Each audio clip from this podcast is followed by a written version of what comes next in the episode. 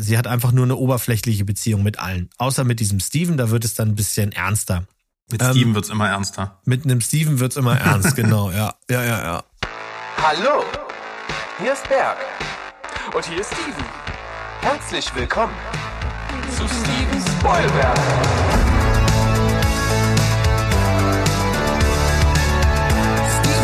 Heidi Ho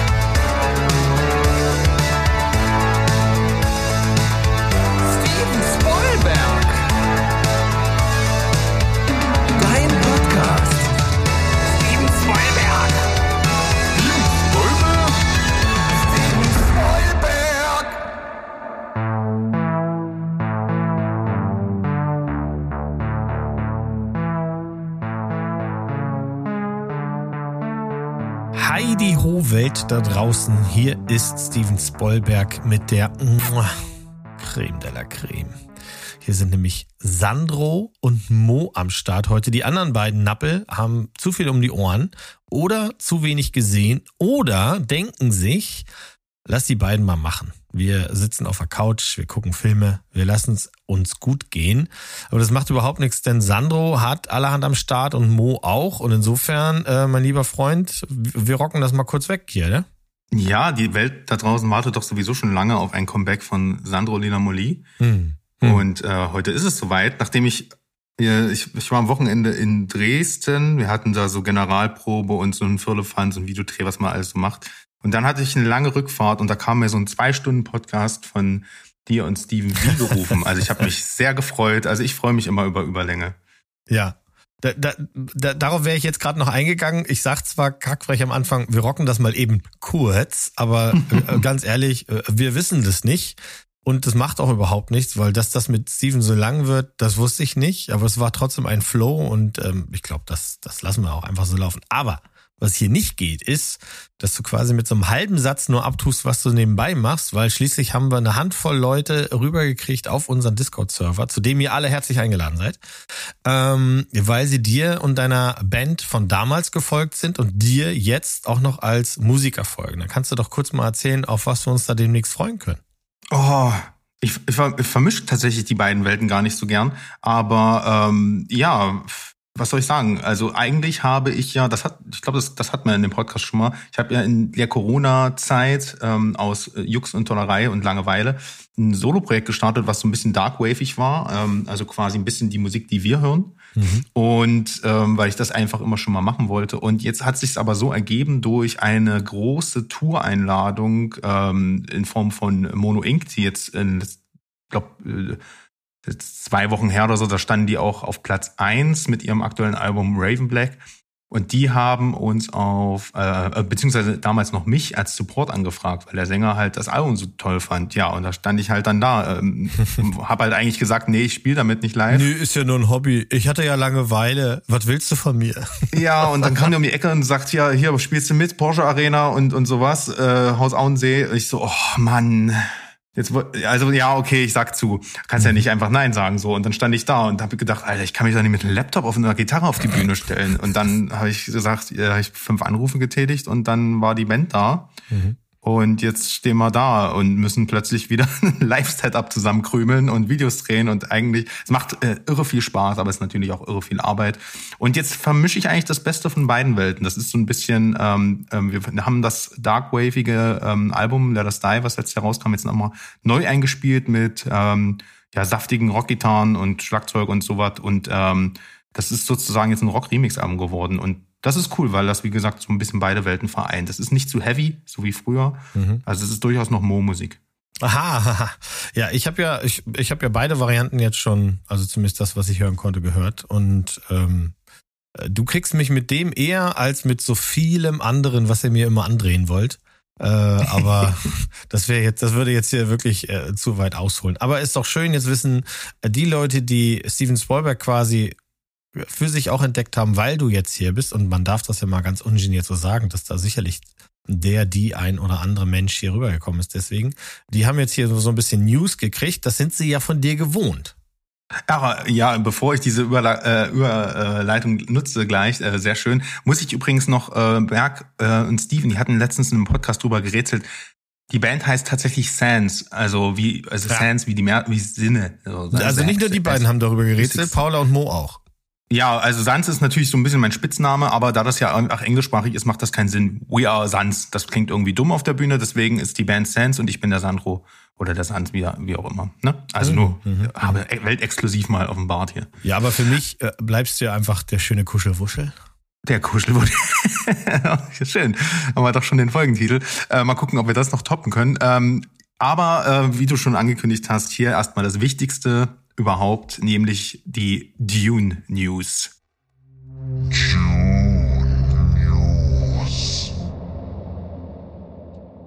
Ähm, die ist diese Woche leider sehr negativ behaftet, aber ähm, Oh. es ist einfach das Aktuellste, was es da gerade gibt im Dune-Universum, beziehungsweise im Dune-Bewegtbild-Universum. Denn wie Deadline berichtet, ist der Regisseur Johann Renk, der Chernobyl zu verantworten hat, nicht mehr Teil der Dune Sisterhood Crew. Das heißt, die Dreharbeiten laufen ja schon sehr lange und die Serie soll im November rauskommen. Und ja, der hat sich jetzt mit HBO überworfen. Und äh, ob die bereits von ihm gedrehten Szenen für die Serie verwendet werden, stehen noch nicht offiziell fest. Es wurde auch kein genauer Grund gesagt erstmal, aber ähm, wie halt so ein bisschen durchgesickert ist, äh, ist wohl seine Vision zu sehr von der von Denis Villeneuve abgewichen. Das Ding ist, eigentlich ist das eine gute News, weil da jemand drauf achtet, dass das kohärent ist. Auf der anderen Seite denke ich mir auch immer, Hey, es spielt 10.000 Jahre, äh, es, sp- äh, es spielt ein paar tausend Jahre vor dem Film und die, da darf sich schon mal was ändern. Ähm, und abgesehen davon stehen wir ja alle auf künstlerische Vision. Und Tschernobyl war jetzt nicht die schlechteste Serie. Deswegen, hm, keine Ahnung, wie ich dazu stehen soll. Bin momentan da so ein bisschen, äh, ja, äh, äh, vorsichtig aufgeregt, sagen wir es mal so. Der hat nämlich auch gleich noch die Hauptdarstellerin mitgenommen, nämlich Shirley Henderson. Ähm, die kennt ihr alle als die, ich weiß gar nicht, wie sie heißt, dieser Geist äh, auf der Schul auf der auf dem Mädchenklo bei Harry Potter. Maulende Myrtle. Die maulende Myrte, da, das war ihre erste Rolle. Ähm, Ah, ja. Die hat natürlich dann später noch ein paar andere Sachen gemacht. Äh, in Star Wars hat sie zum Beispiel auch mitgespielt, aber äh, die ist jetzt auch nicht mehr am Start. Das heißt, jetzt wird mitten in der Produktion nochmal die Hauptdarstellerin umgecastet. Das klingt alles nicht so gut. Äh, ich hoffe, es wird trotzdem nice. Oder die werden einfach nicht auf ähm, Druck machen und dann vielleicht einfach die Serie ins nächste Jahr verlegen. Ja, wie, wie bei allem, was mit Dune zu tun hat, wir warten mal ab, wie viel Sand dann noch im Getriebe sein wird. Ne?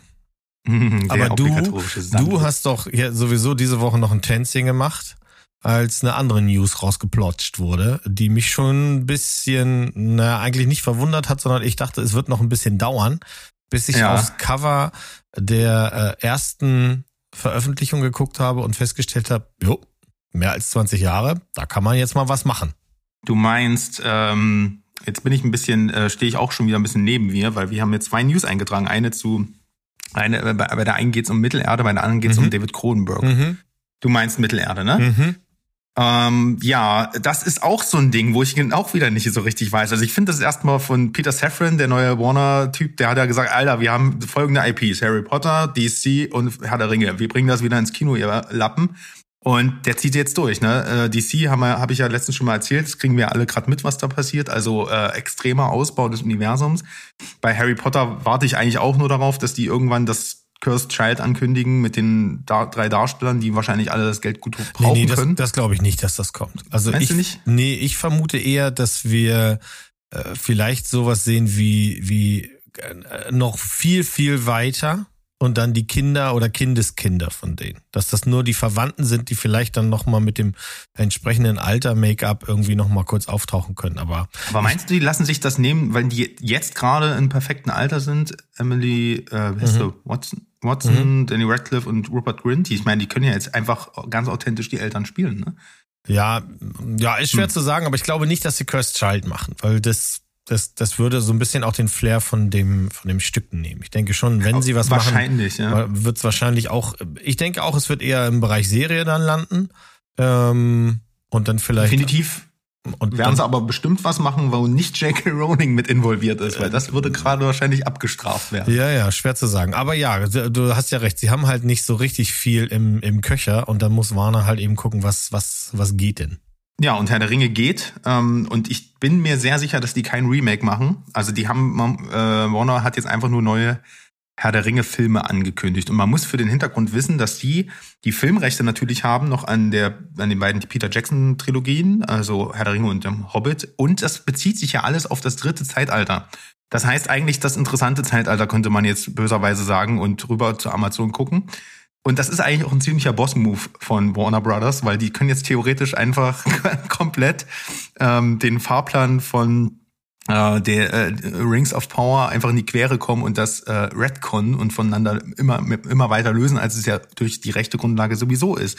Weil die können jetzt theoretisch hergehen und sagen, ey, wir setzen den König, den alten König Aragorn dahin und lassen den eine Geschichte erzählen. Das ist alles ähm, vollkommen möglich und die können sich Frodo wieder nehmen, die können auch was komplett anderes machen. Es muss halt auf jeden Fall, also es darf nicht vor dem Hobbit spielen mhm. und sondern muss danach spielen oder dazwischen, was auch immer.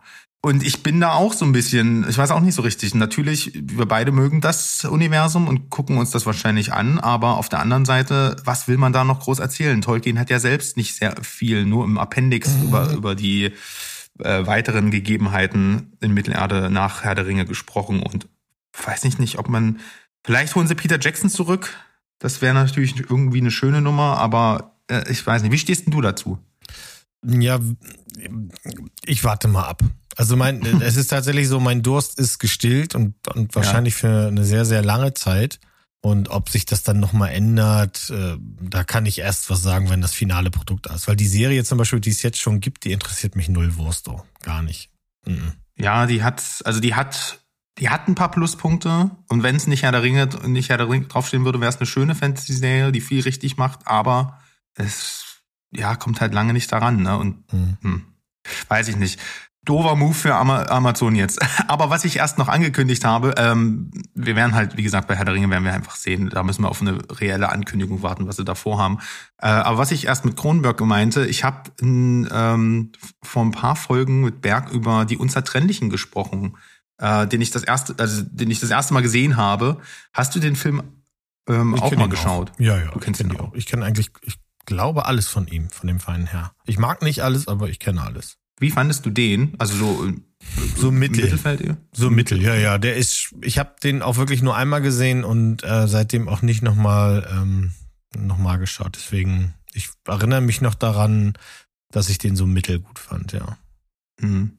Ich finde, der ist tatsächlich ganz gut gealtert. Ähm, aber gut, das ist bei Kronberg sowieso, der hat da ein Händchen für zeitlose Themen. Ne? Und bei denen sieht halt die Zukunft eh immer aus wie die 80er, von daher ist das eigentlich immer nicht so schlimm, wenn man die halt 20 Jahre später schaut. Aber ich fand den Film echt gut. Und jetzt ähm, gibt es, also der heißt der Dead Ringers im Original, jetzt wird eine Serie auf auch eben Amazon kommen. Äh, am 21. April wird die erscheinen, sechs Episoden umfassen und da wird die Hauptrolle eben nicht von Jeremy Irons wie in den, äh, im Originalfilm gespielt, sondern von Rachel Weisz, die halt diese äh, im Originalfilm sind es halt Gynäkologen, Zwillingsbrüder spielen. Und äh, ich nehme jetzt an, die wird zumindest auch eine Ärztin sein, weil das, was man im Trailer sieht, sind halt schon mal diese äh, ikonischen äh, Anzüge, die sie da im OP-Saal tragen, diese roten Gewänder.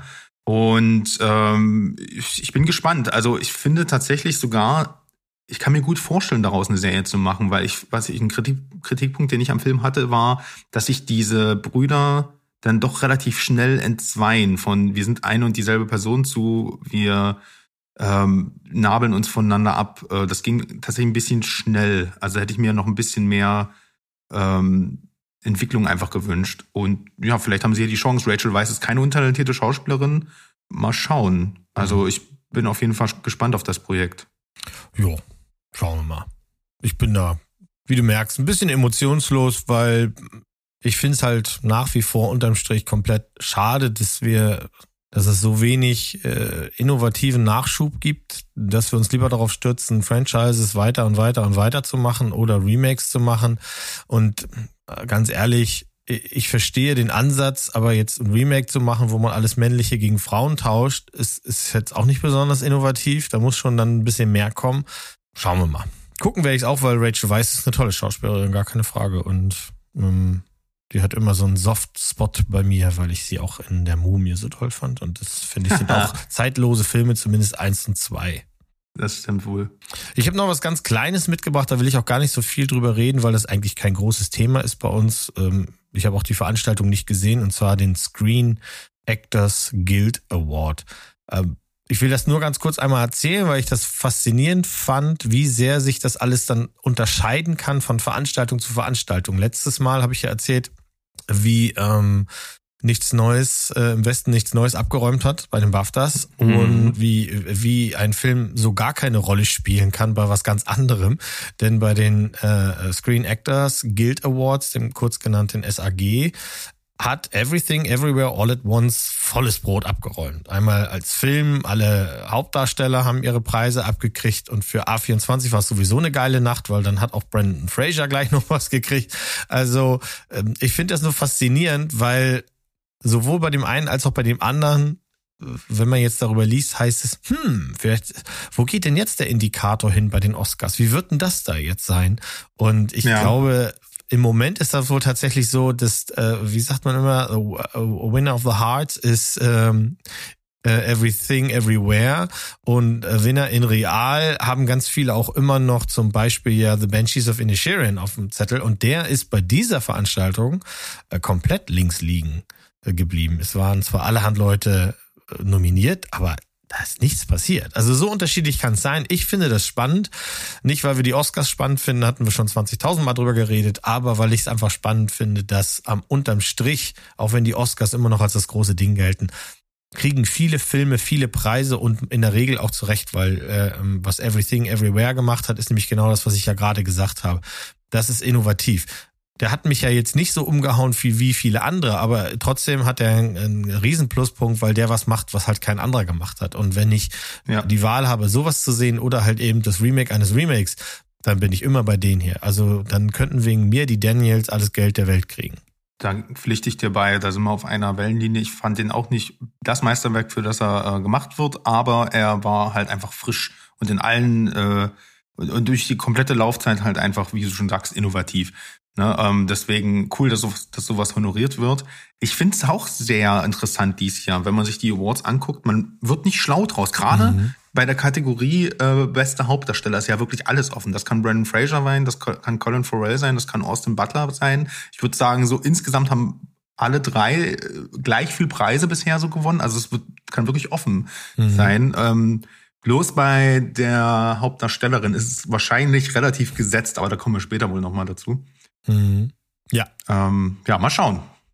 So, jetzt sehe ich hier auf dem Zettel das Ereignis für den damals noch recht jungen, obwohl so jung war ich da auch nicht mehr, äh, knackigen, schönen, fetzigen Mo, äh, war im Jahre 1989 als großer Prince-Fan äh, und gar nicht wegen dem Thema, sondern einfach tatsächlich, weil ich habe zuerst gehört, dass dieser Film rauskommen wird, weil Prince gesagt hat, ich mache die Musik. Ja, ja. Und äh, ich habe dich ein bisschen auf die falsche Pferde geführt, ähm, aber eigentlich nicht mal bewusst, weil ich habe hier in unser Sheet reingeschrieben Batman 89. Aber es, es ist, ich habe nicht den Film nochmal geschaut, sondern ihr kommt hier immer mit Büchern um die Ecke. Und ich bin nicht so der Romantyp. Ich bin aber ein okay. großer Comic-Fan. Und ich habe mir einen Comic besorgt und darüber möchte ich auch mal kurz reden. Der heißt nämlich Batman 89. Und da ist. Was, was, was geht denn jetzt? Die Bücherecke na, wird hier aufgemacht. Na, mach ich, ich bin jetzt auch mal so frech, weil es ist ja, hat ja einen Filmbezug. Ja, habe hab ich äh, äh, lange immer, äh, also ich schieb das ja immer wieder äh, gerne mal hier so ein, dann aber mit einem direkten Bezug. Also das heißt, das Comic basiert auf dem Film und umgedreht oder wie? Äh, das erkläre ich kurz. Also ich habe das natürlich es hat ja einen Filmbezug, äh, weil es ist ja eigentlich eine Fortsetzung von dem Batman 89er Film. Deswegen ist der Film, äh, ist der Titel nicht ganz so clever gewählt. Es gibt aber halt auch Superman 78 als Comic, der eine Fortsetzung der Christopher ähm, Reeves Sachen ist und so haben sie das hier halt auch gehandhabt in der Benennung. Ne? Ähm, und abgesehen davon ist ja auch durch den Flash-Trailer jetzt wieder Michael, Michael Keatons Batman in aller Munde. Deswegen ähm, habe ich gedacht, ich bringe das, schmuggel das mal hier so mit rein. Batman 89 ist ein Comic, der von Sam Hamm geschrieben wurde. Und das ist nämlich der Drehbuchautor des ersten Batman-Kinofilms. Und das merkt man auch, denn er hat dieselbe Atmosphäre wie die alten Filme. Ähm, hat die, hat, der nimmt halt auch die Charaktere und die, der Zeichenstil ist auch so perfekt, ähm, also noch natürlich noch verspielt comichaft, aber auch so schön detailliert, dass man halt auch wirklich die Schauspieler Michelle Pfeiffer, Billy D. Williams und ähm, auch natürlich Michael Keaton sofort auch als die erkennt, die sie sind. Also da haben sie schon wirklich drauf geachtet. Das ist sehr schön, das sich anzuschauen ähm, und eben auch die Story denn die basiert zum Teil aus den Ideen, die Sam Hamm mit Tim Burton damals hatte. Aber damals, 89, hat halt das Studio noch extrem reingeredet in den Film. Und äh, die Brotkrumen, die er streuen wollte auf die weitere Entwicklung, nämlich zum Beispiel über die Entwicklung von ähm, äh, Two-Face, das hat er dann aber selber im nächsten Film nicht mehr aufgegriffen, weil dann ist er komplett freigedreht und dann kam Batman Returns. Wir wissen ja, was passiert ist. Das ist eigentlich sogar eher also als Fortsetzung von äh, Batman äh, von Batman von 1989 zu verstehen. Also irgendwo dazwischen. Ähm, auf jeden Fall geht es hier um Two-Face. Äh, das Schicksal von Harvey Dent, der wird hier im Comic auch äh, in Anführungsstrichen gespielt von ähm, Billy D. Williams. Ne? Den hast du ja im ersten Teil auch schon gesehen. Da hat er bloß keine große Rolle gespielt, Harvey Dent. Und ähm, hier wird auch Robin schon eingeführt. Und ähm, auch diese Idee kommt von Tim Burton himself, weil er hatte ähm, damals, äh, boah, ich, wie hieß denn der Schauspieler? Äh, das habe ich mir gerade gar nicht zurechtgelegt. Marlon, ich, ich komme ich komm leider nicht drauf, ich werde mal nebenbei kurz recherchieren. Auf jeden Fall, er wollte einen schwarzen Robin damals schon einführen und äh, zwar nicht als Sidekick, sondern jemand, der selbst in äh, Gotham City aufräumt. Also ein bisschen wie der Titans Robin, ne? der, der relativ düster äh, sich von, von Batman losgekapselt hat. Ähm, und das ist ziemlich cool in diesem Comic äh, aufgegriffen, weil die sind, das ist nicht sein Protégé, sondern das ist quasi ähm, Batman geht mit diesem ähm, ja, mit diesem Street Robin, der so ein bisschen so Robin Hood-Style äh, äh, aufräumt und äh, für die Street Credibility dort sorgt, ähm, halt eine Partnerschaft ein. Ne? Michelle Pfeiffer als Catwoman taucht halt wieder auf. Und wie gesagt, der große Antagonist ist ähm, ähm, Two-Face. Und was ich hier auch schön finde, damals hatte Tim, Tim Burton schon die Idee, dass im nächsten Film, sollte er einen dritten Teil machen, ähm, Gangs auftauchen, die vom Joker inspiriert sind und eben auch Batman-Anhänger. Das sind Ideen, die dann Christopher Nolan für The Dark Knight ähm, wieder aufgegriffen hat oder eben auch die den Weg dann später mal in den Joker-Film geschafft haben. Also diese Ideen äh, waren schon geskriptet, aber haben ja eben bislang noch nicht, äh, also haben, haben nicht im Tim Burton-Universum den Weg auf die Leinwand gefunden, sagen wir es mal so. Ähm, deswegen sehr empfehlenswert für, für Fans der Filmreihe und äh, vor, vor allem für die für die Keaton Batman Filme und wie gesagt äh, das Ding kostet glaube ich ein 20 ähm, ist relativ schnell durchgelesen und optisch brillant gemacht und sehr interessant was sich Tim Burton da und Sam Hamm noch haben einfallen lassen. Da trauere ich schon fast ein bisschen hinterher dass wir dann stattdessen die Two Face Geschichte in Batman und Robin bekommen haben da reden wir nicht über Batman und Robin, bitte. Nein. Ja, ja. gut, hast du äh, einen Comic reingebastelt. Mal sehen, wo das äh, hingeht, die Reise. Demnächst reden wir auch über äh, Wii Tennis Match Games oder sowas. Nee, das nicht. Aber ich habe den äh, Namen nebenbei noch gegoogelt. Marlon Wayans. Äh, Wayans, in, Marlon Wayans, okay. Wayans genau. Mhm. Den hatte sich damals äh, Tim Burton eigentlich als als schwarzen Robin, wie gesagt, äh, ähm, schon quasi vorgestellt und an den Schauspieler, wie er halt Anfang der 90er aussieht, äh, ist in, auch in diesem Comic der Charakter von Robin angelehnt. Nur zum Hintergrund. Ja, äh, Filmreihe. Filmreihe ist mein Stichwort. Ich habe mit meiner entzückenden Sofa-Begleitung eine Filmreihe durchgekaut. Natürlich, weil ich mal wieder so ein paar Fancuts am Start hatte, aber ähm, das war gar nicht so der Hauptgrund, sondern der Hauptgrund war für mich, weil ich eine Dokumentation sehen wollte und einfach nochmal so diesen ganzen Kontext haben, haben wollte. Ich habe mir Rocky 5 angeguckt. Also sprich, wir haben alle Rocky-Filme geguckt, aber über Rocky 5 wollte ich ganz kurz was erzählen. Das ist ja das schwarze Schaf der Reihe. Rocky 5 hast du gesehen, nehme ich an, ne? Ja, ja. habe ich. Soll ich da was meine Meinung zu sagen? Oder? Kannst du gerne machen, ja, klar. Ich finde den gar nicht so schlecht, wie er gemacht wird. Mhm. Ich mag, dass der ein bisschen back to the roots gehen soll. Ähm, ich mag, dass der äh, die Beziehung zwischen dem ähm, zwischen ihm und seinem Sohn, die da angedeutet wird, und dass Rocky wieder arm wird und sowas. Also ich mag dieses Tribut zum zum ähm, zum ersten Teil, ist auch vom gleichen mhm. Regisseur, ne? Ähm, ja, ist es. Ähm, ich, das ist auch, das ist für mich auch was Positives. Ich mag die Grundidee aber es ist halt scheiße umgesetzt. Das muss man leider sagen. Also was Rocky hier sich zusammenspielt, also ja. also sprich äh, Stallone hier zusammenspielt. Ähm, ganz kurz für die Leute, die das nicht mehr so auf dem Schirm haben. Der Film, klassisch wie die meisten Rocky-Filme, äh, beginnt mit den letzten Minuten des, des Vorgängers so ungefähr. Nur, dass wir dann relativ schnell mitbekommen, äh, hinter der Bühne geht einiges schief. Rocky äh, fühlt sich nicht, der, der ist äh, komplett neben sich und durch, nach ein paar Untersuchungen kommt halt raus, dass er dadurch, dass er die letzten Jahre so oft einen an die Birne gekriegt hat, geht's ihm nicht richtig gut. Er hat also äh, große Probleme, die auf eine Art Hirnbeschädigung dann zurückgeführt werden. Das war wohl auch der Grund, warum Herr Stallone meinte, er müsste besonders in den Szenen, wenn es um ihn und seinen Sohn geht, am Anfang zumindest, wenn er versucht irgendwie so zu connecten, äh, dass er so total drüber ist, weil der ist einfach so fremdschämend, das ist schon nicht mehr auszuhalten.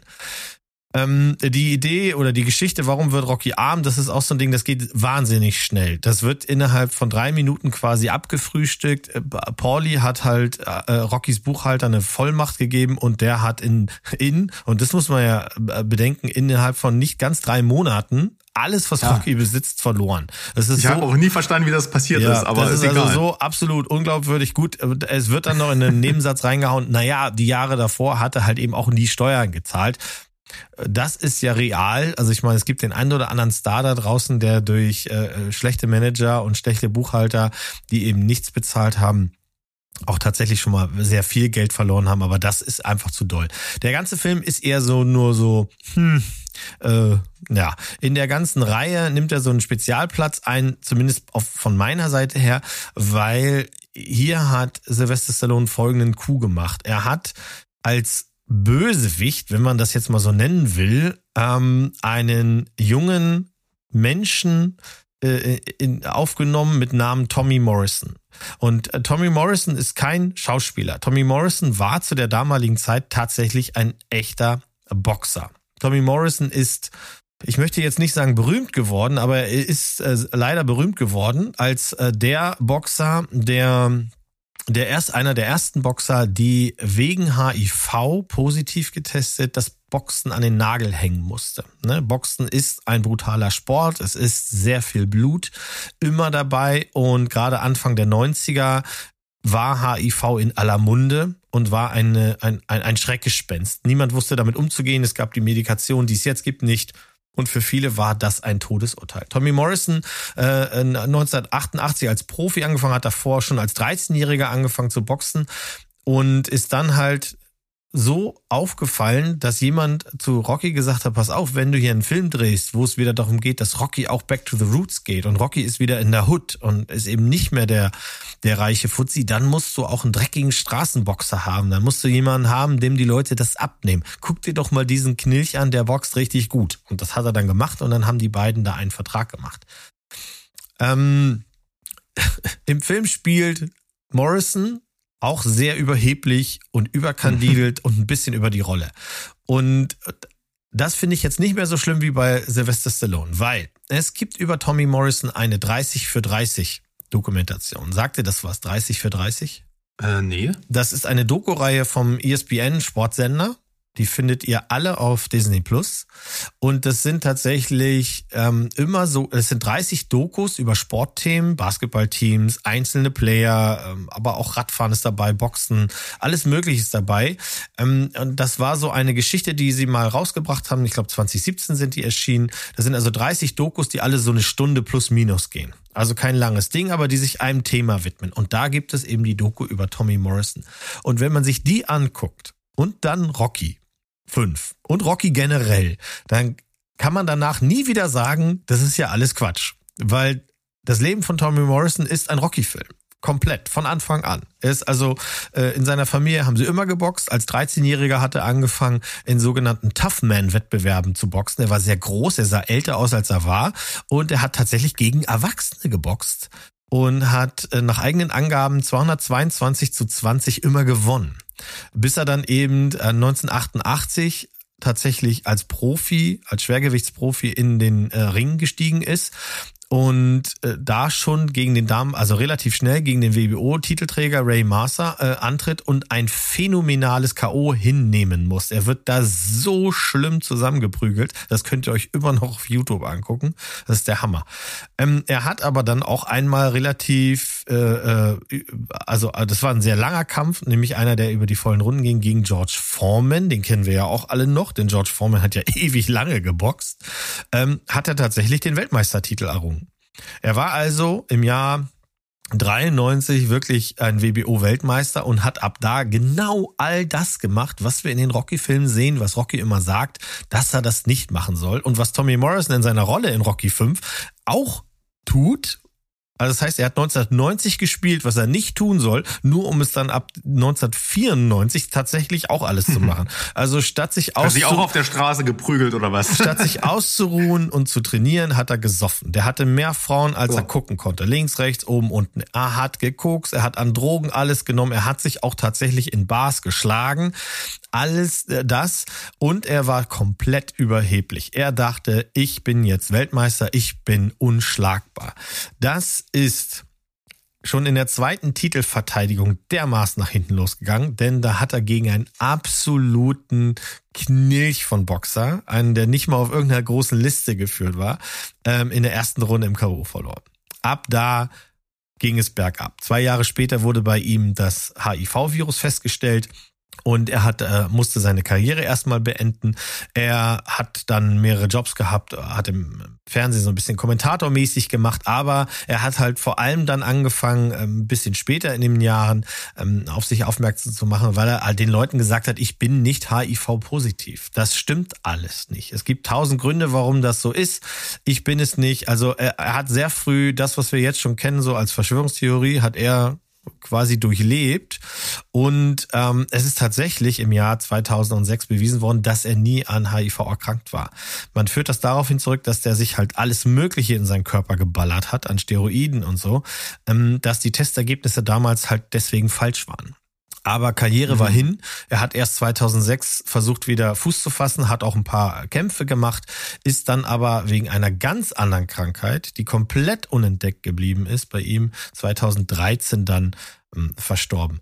Ich fand das wirklich spannend. Das hat mir Spaß gemacht, das zu gucken, weil das halt wirklich einmal ganz kurz zeigt, wenn man denkt, das ist immer alles so übertrieben. Nee, ist es nicht. Äh, es kann tatsächlich ein Nobody äh, aus, aus irgendwo, aus, aus dem goldenen Kansas Westerner in den, in den Staaten kommen und wird plötzlich Weltmeister, ähm, wird mit Geld zugeschissen, weiß nichts damit anzufangen, hat eine Milliarde falscher Freunde und ähm, verspielt innerhalb sehr kurzer Zeit alles, was er besitzt. Das geht, das geht nicht nur im Film, das geht auch in echt und äh, wer Lust hat oder wem, wen Sportdokus überhaupt interessieren, den empfehle ich wirklich mal bei Disney da reinzugucken. 30 für 30, das kann man auch so eingeben, 30 for 30, dann kommen die alle in einem Rutsch. Da sind ein paar ganz, ganz tolle kleine Dinger bei. Und so im Zusammenspiel mit Rocky hat das wirklich Spaß gemacht. Als Empfehlung kann man Rocky 5 jetzt natürlich nicht so unbedingt stehen lassen. Deswegen, äh, Stallone selber hat ja mal gesagt, den habe ich nur aus Gier gedreht. Gut, lass ich, lass ich zu. Ich meine, der hat 40 gekostet, 120 oder sowas eingespielt, war jetzt kein super duper Erfolg, aber erfolgreich genug. Es hat aber auch dazu geführt, dass er dann, glaube ich, 16 Jahre Abstinenz war, bevor Rocky Balboa rausgekommen ist. Und das ist ja, ja nun wirklich ein würdiger Abschluss. Der, er hat's wieder gut Geschichte. gemacht. Er hat's wieder gut Ey, gemacht. wenn ihr das äh, durchgeschaut habt, also ich habe letztens nur in Vorbereitung jetzt auf Creed 3 nochmal Creed 1 und 2 geschaut. Mein Rocky Rewatch ist gar nicht so lange her, musste wieder mal feststellen, dass Rocky wohl eine der tollsten Filmfiguren ever ist. Also ich bin einfach nur hin und weg. Ähm, aber, aber von Stallone auch nur in der Rolle. Das ist einfach nur Wahnsinn. Ich, ich verliere mich da voll, wenn er, ähm, gerade in den älteren Filmen, muss ich sagen, wenn mhm. er dann so noch die, zu diesem Naiven dann auch diese Weltsicht und ähm, die, dieses, dieses äh, Introvertierte und Ruhige dazu kommen, das gefällt mir richtig gut. Ähm, aber wenn ihr jetzt den Rewatch gemacht habt, dann ähm, hat sich denn da was in deinem Ranking verändert? Hast du durch die Fancuts neue Perspektiven wahrgenommen? Was ist denn so dein, dein, hm. dein Rocky Top? Nee, also für mich. Dein Champion. Also das bleibt doch dabei. Also für mich sind, ist, ist, also Rocky 1 ist nicht, nicht zu schlagen. Weil der vereint einfach so viel und das ist noch so geerdet, dass ich mag das sehr, sehr gerne. Mhm. Ähm, äh, ich bin tatsächlich dem Filmranking, so sind die bei mir auch. Eins, zwei, drei, vier, sechs. Fünf findet im Ranking nicht statt, der ist einfach zu schlecht. Und für mich ist sechs der bessere Abschluss. Es passiert ja, viel im Off. Wir sehen, wir erfahren im Off einige Dinge, die passiert sind und das reicht komplett. Es ist genug Zeit vergangen, dass das auch am, am Gesicht zu erkennen ist. Also Rocky ist alt genug dafür. Ähm, Rocky 4 findet man gut, weil das war der Rocky, den haben wir am prominentesten wahrgenommen. Ne? Aus das ist gegen der, West. den ich am meisten gesehen habe, muss ich ganz ehrlich gestehen. Genau, und von dem habe ich einen Fancut gesehen, der allerhand ähm, geschnittene Szenen eingebaut hat, etc. und sowas. Äh, der ist, der, der ist immer noch eine Wucht. Vom Di von den Dialogen her und von dem Jetzt zeige ich es dir, finde ich Rocky 3 gut und ich erwarte ja auch das, also das, was wir jetzt bei Creed 3 sehen, ist ja im Grunde Rocky 3. Da kommt mhm. jemand, den man nicht auf der Kette hat und der ist halt, das ist ein Dirty Fighter, das ist jemand, der eine andere Agenda hat. Ähm, so ungefähr erwarte ich mir das von Creed 3. Ich, ich mag die Creed-Filme sehr gerne. Ich weiß noch genau, wie der erste mich wirklich weggehauen hat. Den zweiten, der, da habe ich schon Ermüdungserscheinungen gesehen. Ja, ich, ich, gib ich, ihm noch mal eine Chance. Ich habe mir jetzt auch erst zum zweiten Mal gesehen und ich muss sagen, ähm, es ist gar, also der macht sehr vieles sehr richtig. Vor allem, ich finde es halt äh, dieses Ende von Rocky 2, Creed am, am ne, also und es wird zuvor, äh, er verabschiedet sich nochmal so richtig endlich von seinem Vater und ähm, der Zirkelschluss von Sylvester Stallones oder von Rockys Reise, das hat mir schon fast ein bisschen die Tränen in die Augen getrieben. Das ist echt schön geschrieben. Mhm. Das ist sogar so gut, dass ich mich frage, ob das noch Sinn macht, dann das weiterzuführen. Aber mhm. wir werden es dann nächste Woche äh, sehen. Ähm, ja, ich mag Rocky 3 auch, gerade weil da die Beziehung zwischen Creed und Rocky eigentlich irgendwie am schönsten ist, ähm, weil die da wirklich auch zusammenarbeiten mhm. und beide Figuren auch gut weiterentwickelt werden. Ähm, ich kann mich gar nicht so festlegen. Ich glaube, ich würde fast sagen, Creed und Balboa sind meine Faves ähm, und dann halt der erste erst sogar. Mhm. Ähm, aber ja, wenn äh, ich finde es insgesamt einfach eine wundervolle Reihe. Und äh, wo, hast du gelesen, wenn wir jetzt einmal dabei rumnörden, dass äh, Teil 4 jetzt nochmal einen neuen Cut bekommt? Teil 4 kriegt ja diesen, äh, den, den Director's Cut. Der kommt jetzt irgendwie, glaube ich, demnächst raus, aber ich werde den boykottieren, weil die haben, äh, Sylvester Stallone hat gesagt, der hat den äh, Paulys Roboter rausgeschnitten und das kann ich nicht so stehen lassen.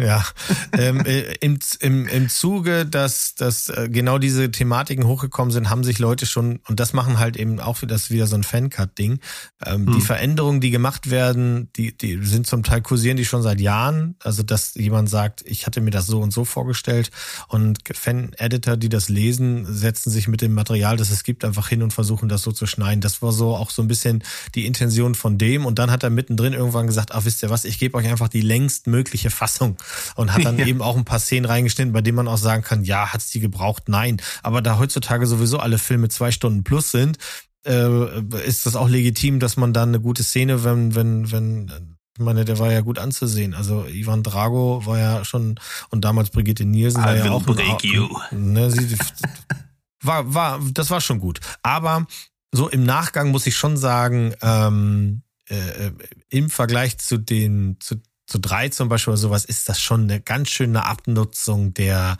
Stereotypen, die wir da eben kriegen. Ne? Die Montage, die Musik und den ganzen äh, äh, Kack. Das war übrigens in meinem Rocky 5, den ich jetzt gesehen habe. Deswegen war der optisch und oder zumindest nee audiomäßig war der schöner, denn äh, dieser Fancut hat ganz wenig, der hat ein bisschen was geschnitten, weil mhm. ihm war der Straßenkampf zu lang und so so ein zwei andere Sachen.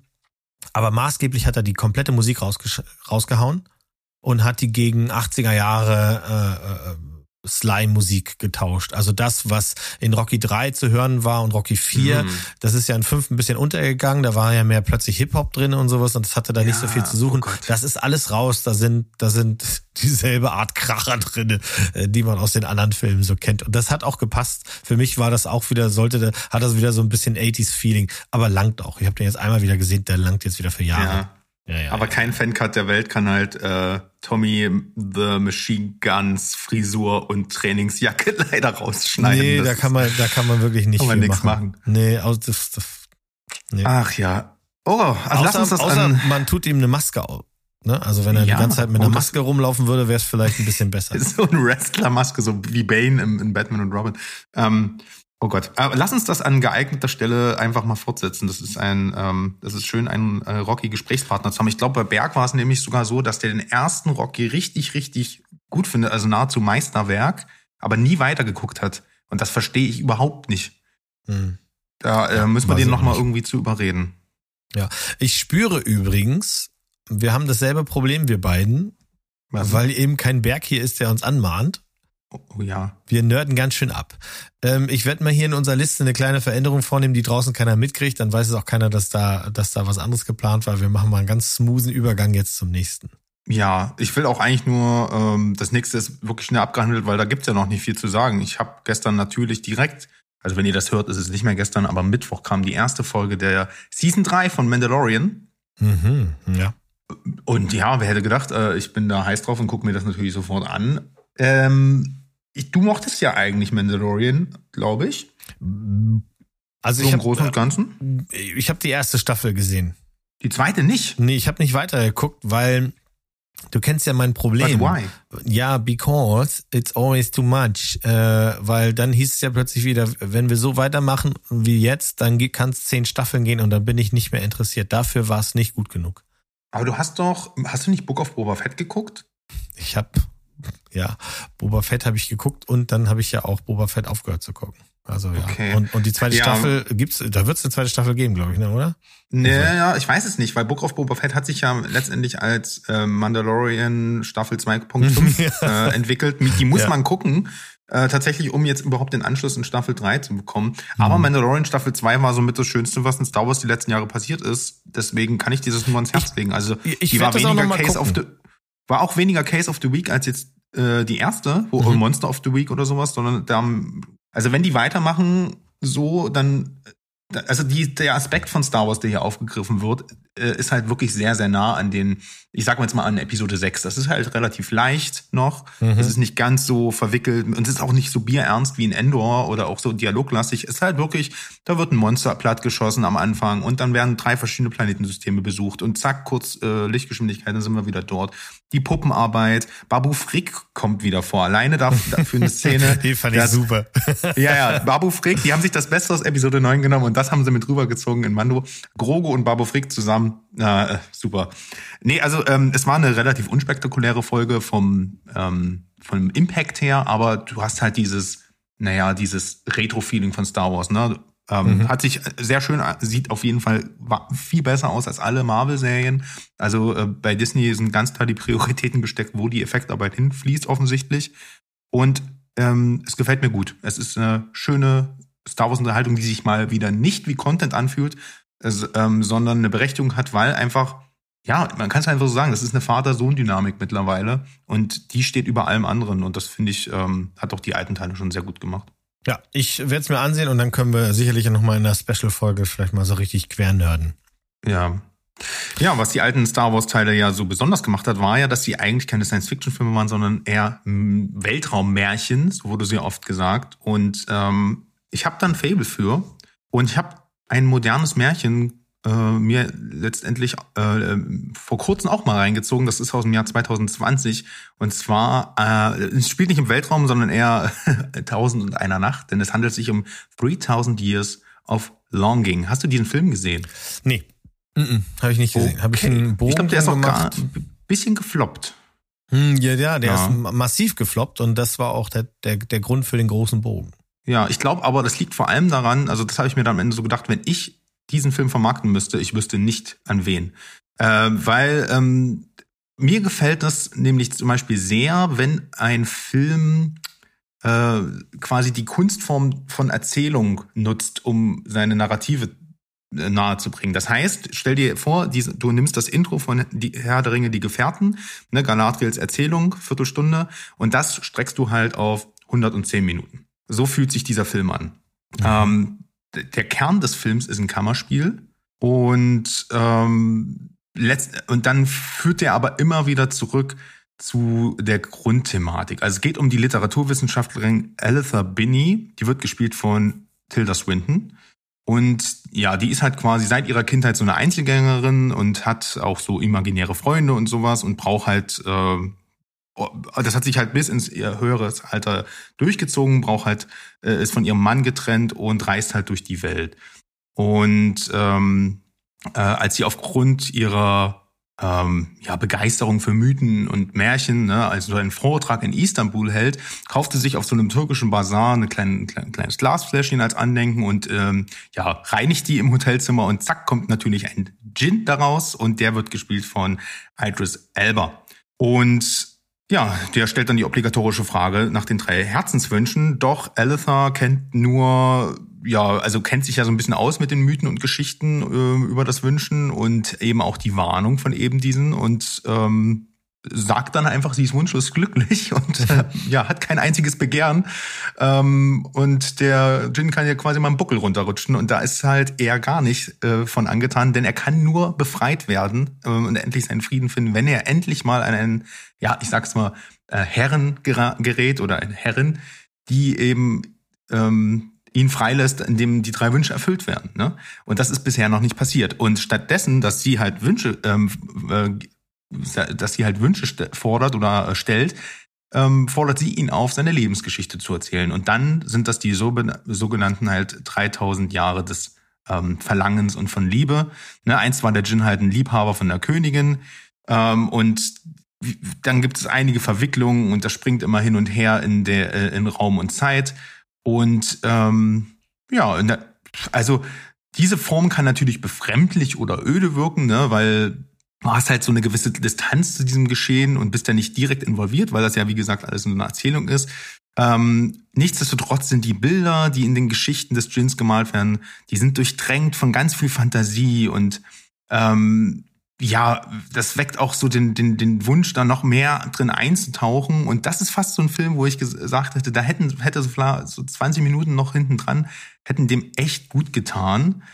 Ähm, der Film ist von George Miller, das ist der erste Film, den er, also sieben Jahre ist es her, glaube ich, dass Mad Max Fury Road rauskam und das ist sozusagen den Film, den er nochmal dazwischen geschoben hat, weil, ähm, weil, er, weil er das äh, Originalwerk eben einfach, ja, das ist eine adaptierte Kurzgeschichte äh, von The Gin in the Nightingale's Eye. Und das fand er so gut, dass er das direkt an Tilda Swinton gepitcht hat und gesagt, ich mache jetzt mal so einen kleinen Film aber so klein ist der gar nicht, aber für, na gut, für George Miller vielleicht schon. Es gibt relativ wenig Action, aber eben diese Flashbacks sind natürlich trotzdem sehr, sehr opulent. Ähm, und ja, zwischen diesen märchenhaften Rückblicken geht es dann halt immer wieder ins Hotelzimmer zurück, in dem sich der Jin und seine neue Meisterin fast schon so ein bisschen romcom-mäßig näher kommen, also so ein bisschen beschnuppern, bevor die Gespräche zunehmend ernster und tiefsinniger werden und ähm, immer wieder wird halt so ein bisschen Wissenschaft und Mythos und Verstand und Gefühl gegenübergestellt äh, und ähm, Tilda Swintons Charakter ist halt felsenfest darauf, davon überzeugt und beharrt darauf, aus freien Stücken allein und äh, glücklich zu sein im Leben. Und das bröckelt dann natürlich immer mehr.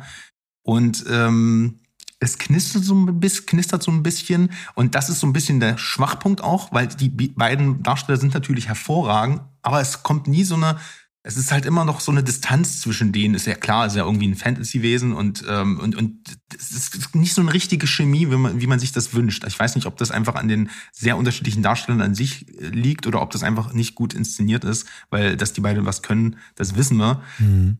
Ähm, ich fand den aber trotzdem sehr, sehr sehenswert. Also der hat mir sehr, der ist, der ist sehr warmherzig und ähm, es ist halt einfach ein schönes Märchen. Und am Ende gibt dir dir auch eine sehr schöne Message über äh, ja, über Liebe, über Loslassen, über Akzeptanz des ne, eigenen Schicksals und sowas. Das klingt alles so ein bisschen kitschig, ist aber eigentlich tatsächlich sehr emotional umgesetzt und halt, wie gesagt, sehr fantasiereich erzählt. Und ähm, wer mit sowas was anfangen kann und nicht gänzlich Fantasy-Themen abgeneigt ist, der sollte auf jeden Fall mal reinschauen äh, in ja 3000 Years of Longing.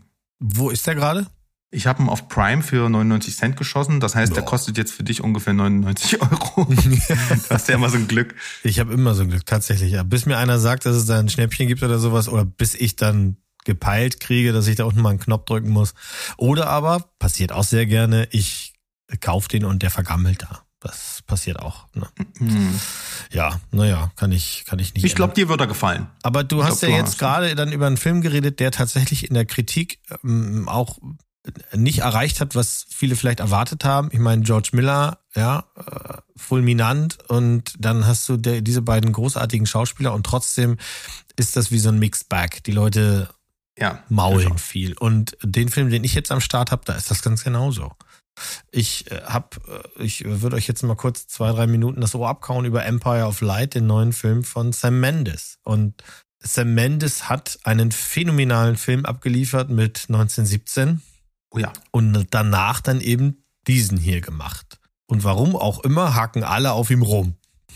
Ähm, Empower of Light ist mit nichts, was er vorher gemacht hat, zu vergleichen. Das hat erstmal zwei Gründe, wie er selber auch sagt, nämlich zum ersten Mal ist auch die Geschichte direkt von ihm. Das heißt also persönlicher oder, oder direkter wird's dann halt nicht. Es ist kein Werk, das jemand anders geschrieben hat. Alles ist von ihm erdacht, ausgedacht und gemacht.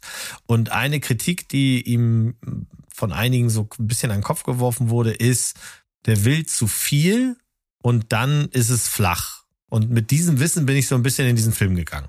Und ich kann sagen, ich finde das nicht. Also ich finde nicht, dass der zu viel will und ist dann flach, sondern ich finde, der hat einen, einen, einen Weg gefunden, dem, also alles, was passiert, das nehme ich ihm ab. Und alles passiert in einer Menge, die du in deinem normalen Leben eben hättest. Also, was, was sehen wir denn hier? Wir sehen eine hervorragende Olivia Colman, natürlich. Hallo, geht ja gar nicht anders. Das ne? ist ein Oxymoron. Genau. Ja. Ähm, die spielt Hilary Small und äh, die ist wirklich small, denn ihr Leben besteht daraus, dass sie eigentlich die Duty Managerin in so einem Kino ist. Das heißt also, sie sorgt dafür, dass die Leute da sind, dass überhaupt zu arbeiten ist. Und wenn nichts anderes zu tun ist, dann steht sie halt hinter der Popcornmaschine und gibt Popcorn aus. Das Ganze spielt 1980. Ähm, das Kino, in dem sie arbeitet, heißt Empire Cinema. Und wir sehen das Kino von außen und da steht dann ganz fancy dran, es ist Kino, Restaurant und zip und zap ist es alles nicht mehr, denn äh, unten sind zwei Seele noch offen und oben alles ist ähm, ja, verkommt nach und nach. Die Zeiten sind schlecht, die Leute haben kein Geld, wir sind mitten in der Thatcher-Ära und das fetzt halt überhaupt nicht. Wir lernen sehr schnell kennen, dass sie zu allem Übel, nicht nur, dass sie einen Job hat, der nur so mittelfiel einbringt, hat sie leider auch eine bipolare Störung. Und ihr Arzt, dem fällt halt nichts Besseres ein, als ihr jede Menge Lithium zu verschreiben, in der Hoffnung, dass sie dann ja, einfach ein bisschen mehr gesettet ist. Es gab wohl auch in ihrer Vergangenheit schon Komplettausfälle, die dazu geführt haben, dass sie stationär behandelt wurde. All das erfahren wir also so über Hillary. Wir erfahren auch sehr schnell, dass ihr Boss, gespielt von Colin Firth, sie gerne mal ab und zu ins Büro zitiert und wie auch immer das geschehen ist, lässt sie sich dazu hinreißen, ähm, dass sie beiden äh, Sex haben. Er ist verheiratet und er will auch gar nichts von ihr wirklich, sondern einfach für, für ihn ist das irgendwie wie so ein, ja, es wird so abgetan wie so eine lästige, Hillary hat sich mal irgendwann drauf eingelassen und dann ist das so ein lästiges Ding, ah, jetzt will er wieder, dass ich ins Büro komme. Äh, das wirkt auch ein bisschen befremdlich tatsächlich, ähm, aber das hat genau den, den Touch von, äh, den es dann braucht an der Stelle. Ne? Es kommt dann ein neuer Mitarbeiter rein, äh, Steven, gespielt von Michael Ward. Und ähm, das ist ein, ein äh, schwarzer junger Mann, der Feuer hat irgendwie. Der hat äh, der will, der, weißt du, der ist noch ganz jung, der ist im Leben und sein Problem ist, dass er eigentlich Architektur studieren will, aber er ist nicht angenommen worden. Das hat viele Gründe und ähm, er verdient jetzt einfach ein bisschen Geld an dem Kino. Die beiden lernen sich kennen und sie merkt halt, dass der über andere Themen redet. Alle anderen Mitarbeiter sind sind alle total lieb. Da spielen auch tolle Leute noch mit, aber sie sie hat einfach nur eine oberflächliche Beziehung mit allen. Außer mit diesem Steven, da wird es dann ein bisschen ernster. Mit ähm, Steven wird's immer ernster. Mit einem Steven wird's immer ernst, genau, ja. Ja, ja, ja. Und wir kriegen dann mit, dass sie wiederum sieht, dass Steven dadurch, dass er schwarz ist, tatsächlich ähm, rassistischen Bemerkungen ausgesetzt wird. Das ist etwas, das in ihrer Welt nicht vorgekommen ist vorher, weil sie da in in, in, in der Nähe, also an der Nordküste von Kent lebt, in einem imaginären Ort und da, da, da war das kein Thema, weil sie kannte noch keinen Schwarzen vorher. Und sie lebt ja in ihrer eigenen Bubble. Das heißt, sie ist, wenn sie zu Hause ist, ist sie zu Hause und dann geht sie zur Arbeit und geht sie wieder nach Hause. Deswegen, äh, sie sieht ihn einmal auf der Straße, sie wird ihn, äh, möchte ihn gern ansprechen, sieht dann aber halt eben, dass ein paar ähm, Skinhead-Typen ihn irgendwie quasi bedrohen. Das vergeht dann. Wir sehen jetzt nicht gleich, ne, dass es ganz, ganz ausartet, sondern so. Und das haut sie komplett um. Sie spricht ihn darauf an, die beiden kommen sich noch näher und dann entsteht eine eine äh, ja eine kleine Liebe, die die bei einem Besuch in den oberen Stockwerken sofort in heißem Sex äh, endet. Äh, für beide was ganz Besonderes. Für sie, weil sie gedacht hat, in ihrem Alter wird sie das nicht nochmal erfahren. Und für Steven was Besonderes, weil ähm, äh, er einfach sieht, dass dass an, an, an der Hillary ganz ganz viel dran ist.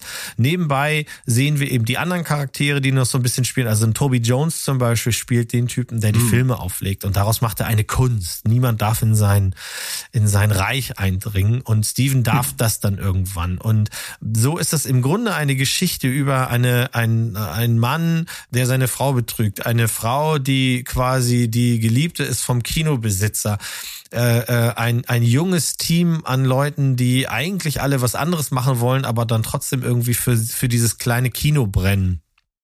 Und eben auch ange abgekratzt wird Rassismus, denn äh, es wird eine der, äh, es gab in England mal äh, tatsächlich an der Nordküste ein, ein Skinhead-Treffen, da kamen die mit ganz vielen äh, Mopeds angefahren und haben halt quasi die Stadt belagert und so. Und das wird hier kurz aufgegriffen, aber eben nicht so, wie man jetzt denken könnte, dass es dann ein Riesenthema wird. Und das ist vielleicht das, was die Leute dann so ein bisschen kritisieren. Es wird nicht aufgegriffen, sondern es wird gezeigt. Aber es wird gezeigt, weil es an dem Tag in diesem Kino, wenn die, die ganzen ähm, Roller da an dem Kino vorbeifahren und einen Heidenlärm machen und alle sofort in Angst versetzen, ähm, die, die das Kino schließen und die Leute dann gegen die Scheiben klopfen und sowas, das ist der Moment und danach ist es halt vorbei.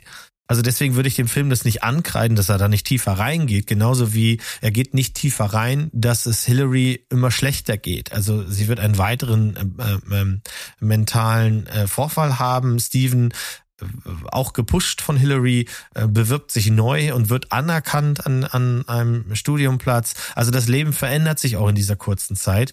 Und ich finde, dass das ein schöner Film ist. Und jetzt muss man sagen, an der Stelle, im Vergleich zu dem, was er vorher gemacht hat, ist das hier ein kleiner Film. Das ist ein ganz persönlicher Film von Sam Mendes. Und dafür, mhm. das macht er wirklich gut. Der ist unter zwei Stunden, der ist also auch nicht zu lang. Es ist ein Film, der an den Kinokassen gerade floppt. Das hat er eigentlich nicht verdient, finde ich. Ähm, ich, wie gesagt, Olivia Coleman ist, ist eine Wucht in dem Film, macht, macht sie einfach richtig toll, vor allem dieses, dieses Wankelmütige, das kann sie ja, das wissen wir. Und die ganzen anderen Schauspieler, die ich zum Teil halt aus englischen Serien kenne mit eher kleineren Rollen, machen das auch super fein. Äh, äh, Roger Deakins hat hier eine Kamera, die ist einfach nur toll. Äh, Trent Reznor, Atticus Ross machen den Soundtrack. Ich ich weiß nicht genau, was die Leute erwartet haben. Das hier nicht, deswegen sind sie schlecht drauf. Ich fand das super, weil ich, ich habe was viel Schlimmeres erwartet. Ich dachte, dass es hier irgendwie, dass es total nach hinten losgeht oder sowas. Und das ist das alles nicht. Ich finde, das ist toll gedreht, glaubhaft gucken. Punkt. Ja. Äh, ist das auch so ein bisschen ähm, autobiografisch angehaucht von, von nee, er sagt, Nee, nee, er sagt nicht. Also es ist insofern okay. autobiografisch, als dass es diese, äh, gerade Anfang der 80er äh, die große Kinoära ist um, die Plätze sind viel zu groß. Oftmals sind ja Kinos gebaut worden, eben die haben sieben, acht, neun Seele gehabt und dafür gab es mhm. dann kein Material.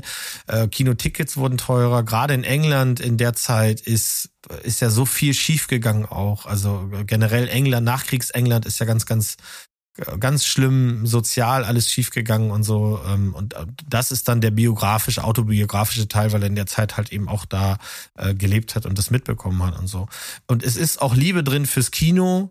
Ähm, es spielen auch Filme eine Rolle, aber gar nicht wenn du jetzt Kritiken längst äh, liest, dann denkst du immer, das ist der Film übers Kino. Nee, ist es nicht. Es spielt in einem Kino. Aber der Film mhm. übers Kino, das sind die Fablemans. Äh, das hier, das spielt in einem Kino und, und Hillary hat in ihrem Leben noch keinen Film gesehen. Also, ja, ich frage halt, ja, krass. Also ich frage halt auch deswegen, weil das ja gerade so eine so ein Trend zu sein scheint. So, ne? Seit mhm. Roma äh, mit äh, Alfonso Cuarón jetzt hat genau, gut, der wurde ja gut abgefeiert. Äh, Fablemans jetzt, wie du schon gesagt hast, aber das klingt schon fast so Empire of Light, so ein bisschen so wie, wie Bardo auch abgestraft wurde. Mhm. Ne? Der war ja wirklich auch sehr äh, autobiografisch, aber äh, also so ein bisschen so ein missverstandenes Genie mäßig, weißt mhm. du? Ja gut, ähm, Jetzt ist natürlich, die Filme alle in einen Topf zu werfen, das, das wäre zu schwer. Aber wenn es halt. Oder heißt, Belfast meinetwegen auch, ne? Also ja, ja deswegen dachte ich ja, ähm, weil, also viele lassen sich quasi so ein bisschen, also es hat, es wirkte so, als wenn ja. so in der Zeit, wo die Kinos zu waren, sich viele Regisseure, auch Altmeister, sich so ein bisschen besinnt haben auf ihre ähm, auf ihre Roots und einfach persönliche Geschichten wieder erzählt haben, auch wenn die vorher riesengroße Filme gemacht haben. So deswegen ja, das, das finde ich auch gut. Ich meine, ja. nutzt das Geld doch und mach, ja. was du willst. Also ich meine, äh, ähm, der Film Empire of Light ist ein toller Film. Du weißt, erinnerst dich wahrscheinlich, dass ich auch Belfast sehr gemocht habe. Ja. Ähm, äh, auch mit der schicken Schwarz-Weiß-Optik und das Thema, die Schauspieler waren alle groß. Ist das ein Riesenfilm? Nein. Äh, ist das hier ein Riesenfilm? Nein. Aber muss es auch nicht. Ich wollte einfach sehen, dass die Leute machen einen richtig guten Job Es ist nicht überkandidelt, es ist nicht laut, es ist nicht schnell geschnitten oder sowas. Ich fand, das ist eine schöne, schöne Geschichte, die, die man da, die man, die man super vorgestellt kriegt. Also, der wird dir gefallen. Okay, darauf kann ich mich auf jeden Fall verlassen. Und ähm, ich würde super gerne das gleiche vom nächsten Film sagen können. Ja, das wird schwierig, glaube ich, ne? Ah, ist auch wieder sehr merkwürdig. Also, ich habe den Film We Have a Ghost, der auf Platz eins der Netflix-Charts gerade rangiert, äh, vor allem deswegen geguckt, um hier eine Randzone mitzubringen. Oh. Geht nicht. Der ist ganz gut. Ähm, und eigentlich krankt er an ganz anderen Sachen, als ich vorher gedacht hätte. Um was geht's denn? Wir haben hier eine Familie, die in ein Spukhaus einzieht. Ähm, Klassiker, ne? Der Vater gespielt von Anthony McKee und die beiden Söhne haben so ein schwieriges Verhältnis. Der ähm, Hauptcharakter ist Kevin, äh, gespielt von J.H. Winston und der ist sozusagen unser Protagonist, dem wir folgen. Der ist wirklich richtig gut. Ähm, und ja, die, die, die ziehen da in dieses alte Haus ein, werden so ein bisschen übers äh, Ohr gehauen, weil ne, da ist, hat sich mal irgendwo wohl jemand umgebracht oder wurde getötet und so weiter. Und ähm, ja, und dieser eine ist eben Ernest. Das ist ein Geist, der das einfach rumspukt und der wird gespielt von David Harbour. Und da sind wir auch schon beim großen Pluspunkt, denn David Harbour spielt einen unglaublich charmanten, super coolen, stummen Geist, der total dämlich aussieht, mit einem Bowlinghemd rumrennt, äh, seine drei letzten Haare irgendwie nach links gekämmt hat und die ganze Zeit nur mit Mimik und Gestik einen super dreidimensionalen Charakter spielt, der am Anfang total albern daherkommt und halt nicht, der kann halt nichts machen außer und Aber der, das, dieser das kann er. Also er kann, ne, wenn er jetzt Genau, er darf, er kann nur nicht reden halt. Okay. Das, Mhm, mhm, genau, mhm. aber er kann halt Spukgeräusche machen. Und dieser Kevin, der ähm, filmt ihn halt mit dem Handy, er kommt halt äh, aus der Wand, aus der Wand und macht Spukgeräusche und der lacht ihn halt einfach aus, weil es halt dämlich aussieht. Das Lustige ist, auf den Thumbnails, die es zu dem Film gibt, sieht der Geist auch total dämlich aus und genau das ist Thema in dem Film, weil die laden das dann hoch und wollen damit Geld verdienen und niemand glaubt denen, weil der Geist zu dämlich aussieht. Also das ist der Film nimmt sich dahingehend ein bisschen aufs Korn und damit hätte ich erstmal gar nicht gerechnet. Ähm, der Nacht macht dann aber einen ganz merkwürdigen Genremix auf, weil ähm, der Film, nachdem dieser Geist dann revealed wird, wird ja plötzlich zu so einer Society-Komödie. Ähm, bisschen, also beziehungsweise die wollen dann diesen ähm, also der Vater Anthony, Anthony McKee möchte dann halt um, ne, der, den geht's nicht so gut finanziell und der, der will dann damit Profit machen, ne, lädt sich dann irgend so eine, hier, die Frau Coolidge ist auch wieder am Start und spielt dort irgendwie wie so eine, ich weiß nicht, was die für einen Vertrag mit Netflix hat, die ist einfach überall, einfach nur zwei Minuten im Film ähm, und spielt da irgendwie so eine Moderatorin für so eine Geistershow und ja, das wird dann halt so ein bisschen albern. Dann- wird er halt zum medialen Star, ne, dieser äh, Geist, also Ernest, und äh, wie gesagt, versucht dann die Familie, die versuch, das, das ist dann so eine Art ähm, sehr seichte Horrorkomödie. Ne? Also, aber glaubt bitte nicht, dass der Film irgendwelche Horrorelemente hat. Das, der wird unter Horror bei Netflix gelistet. Das ist totaler Quark. So, und da dachte ich schon, oh Mann, das ist nichts für mich. Und dann merke ich aber so, ich habe ganz schön viel Sympathien mit äh, David Harbour und dem Jungen. Und der Film sieht auch richtig gut geschossen aus. Und irgendwann merkst du, ähm, als der Geist dann, äh, als die halt sich auf die Spur machen, die Geschichte, wie ist denn äh, Ernest, ne, der hat nämlich halt kein Gedächtnis mehr, wie ist er denn gestorben? Als sie sich auf den Weg machen, das herauszufinden, wird der Film plötzlich ganz herzlich. Und ähm, ja, also äh, im besten Falle wie so ein guter klassischer Disney-Film und äh, macht sogar so ein paar Krimi-Elemente auf. Dann wird's auch mal ein bisschen Thriller-mäßig und am Ende wird's wieder sehr, sehr kitschig. Zwischendurch hast du halt diese Mystery-Anleihen, weil du halt nicht der, diesem Mord auf die Spur kommst. Und da hört ihr ja schon raus, das ist mein Problem. Der Film hat un- ungelogenes Potenzial. Also er hat das Herz am, am rechten Fleck, aber der hat, der verspielt sich, indem er einfach alles sein will. Ne? Der will Ghostbuster sein, der will Casper sein, der will eine Familiendrama erzählen, der äh, möchte gern äh, ein Krimi erzählen und das passt da alles nicht rein. Der Film ist dann zu lang und zu verfrachtet und sowas. Aber die, die, die wichtigen Elemente des Films, also der Geist, die Familie, ähm, das funktioniert alles. Und weil die Charaktere nämlich auch super sympathisch sind, bleibst du bis am Ende dran. Also mir ging es jedenfalls so. Und deswegen hatte ich meinen Spaß mit dem Film, auch wenn der einfach nicht gut ist und insgesamt als Gesamtpaket, ne? Weil dann kommt natürlich doch die CIA mit Geisterkanonen und möchte den Geist einfangen. Das ist alles total bescheuert. Wie gesagt, aber der Kern des Films ist super sympathisch. Das ist so ein Freitagabendfilm oder Sonntagmittagfilm. Ähm, dafür kann man den gucken, aber es ist nur schade. Ich habe dann danach geschaut, wer den Film gemacht hat. Christopher Landon ist der Regisseur. Der hat so eine Perlen wie Happy Death Day gemacht. Mhm, und ich bin sehr froh, dass ich das erst nachher gesehen habe, sonst hätte ich nämlich nicht reingeschalten. Den habe ich ja nicht ganz so gemocht. Ähm, ja, ja, gebt ihm mal eine Chance, wenn ihr so, so, so, ja, so eine Art Casper für Erwachsene sehen wollt. Ja, der dieses Nummer eins auf Netflix oder sowas, das, das ist ja alles Schmu. Aber natürlich wird so ein Film mit Anthony Mackie und, und David Harbour, die, die ja wichtig sind, äh, äh wird natürlich sofort nach vorne geplotscht. Bei mir auch. Die Kachel kam, aber ich dachte mir, nee, ich bin nicht mehr 15 und Sonntag ist heute auch nicht. Das wäre was für Bergs äh, Freitagabend Lostopf. Ja. Um das mal zu klassifizieren. Bei meinem Glück wird Paula das irgendwann picken. Wir haben hier so ein extra Pile, wir haben so einen extra Haufen. Wir machen das ja auch mit den losen ziehen, aber allerdings nur auf der Fancard-Seite, mhm. weil ich mich einfach schwer entscheiden kann meistens. Ähm, und da, da ist es dann eher so ein Ding, wie viel Zeit haben wir denn? Denn einige Cuts sind echt, echt super lang, weil sie halt ganze Serien oder sowas zu filmen machen. Und dann gibt's halt noch den Paulas äh, Pickle Picks. Denn Paula hat. Ah, da sind nur Actionkracher drin, oder? Nee, Paula hat tatsächlich eine, eine ganz besondere Fähigkeit. Ähm, sie kann nur Gurken ziehen. Also egal, was sie macht. Also sie kann da gar nichts für. Äh, es sind halt eben auch Sachen, die, die, die tauchen bei ihr dann auch in dem Ding auf, in den, in ihren Kacheln und dann guckt sie. Und manchmal, du weißt das ja, äh, Trailer können ja gemein geschnitten sein. Ne? Ja, ja, ja. Trailer sagen die dann plötzlich, das ist der Film, den du morgen sehen willst. Und dann machen wir das ein oder andere an und ähm, ja, es ist schon so ein Running Gag bei uns und manchmal lassen wir es auch einfach laufen.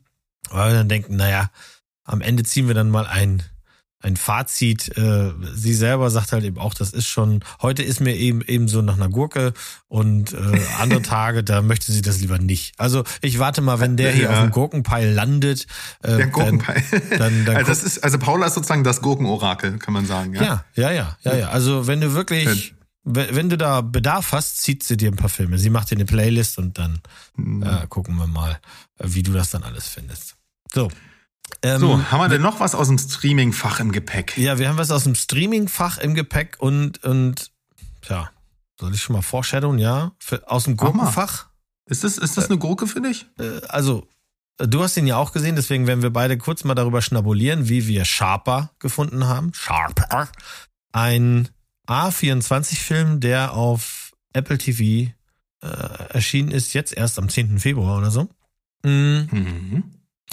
Äh, wird beschrieben als Psychological Thriller, äh, gedreht von Benjamin Caron. Hat mir jetzt so auf Anhieb nichts gesagt. Der hat das Finale von Endor gemacht, die letzten zwei Folgen. Ja, naja. Okay. okay. Gut, ja. Ja, ja, ja. Also für letzte Folgen hat er ein Hemdchen, der hat nämlich auch die letzte Folge von Sherlock gedreht. Mhm. Ähm, ansonsten hat er mir nichts gesagt, aber Sharper äh, trumpft natürlich auch so ein bisschen auf mit den Schauspielern. Das ist so ein Film, der dir auf dem Cover auch schon vermittelt, das hier ist ein Ensemble-Film, hier siehst du sehr viele Gesichter. Ein paar davon kennst du, kannst dir aber nicht so richtig zuordnen und ein paar davon kennst du und weißt doch woher. Also Julian Moore kennen wir alle. John Lithgow kennen wir alle und Sebastian Stan Bucky kennen wir auch alle. Ähm, äh, Justice Smith haben wir auch schon ein paar Mal gesehen. Das ist jetzt aber keiner, wo man sofort weiß, oh, wer, wer, ist denn das? Das ist der Typ aus dem äh, Pikachu-Film und äh, ich glaube bei ah. Jurassic Park war da auch in einem drinne. Und dann spielt noch mit äh, ähm, Brianna Middleton, die mir quasi nichts gesagt hat. Gar nichts. Die habe ich noch nie gesehen in meinem Leben. Der Film erzählt was ich jetzt hinterher weiß, in einem nicht linearen, äh, äh, ja, so in einer nicht linearen Variante äh, uns einen Film, der sich nach und nach entfaltet. Dagegen ist ja nichts zu sagen, das mögen wir ja. Aber ich hatte wirklich Schwierigkeiten damit, dass der Film mit der langweiligsten Variante anfängt, mm, mit der langweiligsten Geschichte. Was macht der Film? Er bricht im Grunde den Film runter und gibt jedem Kapitel einen Namen nämlich den Namen der Person, die wir da sehen. Es gibt einen Tom, es gibt eine Sandra, es gibt einen Max, es gibt eine Madeleine. Es gibt noch einen Namen, den sage ich jetzt nicht. So, und dann kriegen wir mhm. also auf den Screen gezeigt, jetzt sehen wir, was ist los mit Tom. Und dann sehen wir halt die Geschichte von Tom. Der hat einen kleinen Gebrauchtbuchladen in New York City. Ein Laden, von dem man nicht leben kann. Das sieht man sofort. Und eines Tages kommt eine junge, sehr hübsche Frau rein, sucht nach einem ganz bestimmten Buch. Und ab da sind die nächsten 20, 30, 40, 50 Dialogzeilen nur die beiden stellen fest, dass alles, was die mögen, der andere auch mag. Und dann denkst du so, Parship at its best. Geil. So ist es ja. aber eben nicht.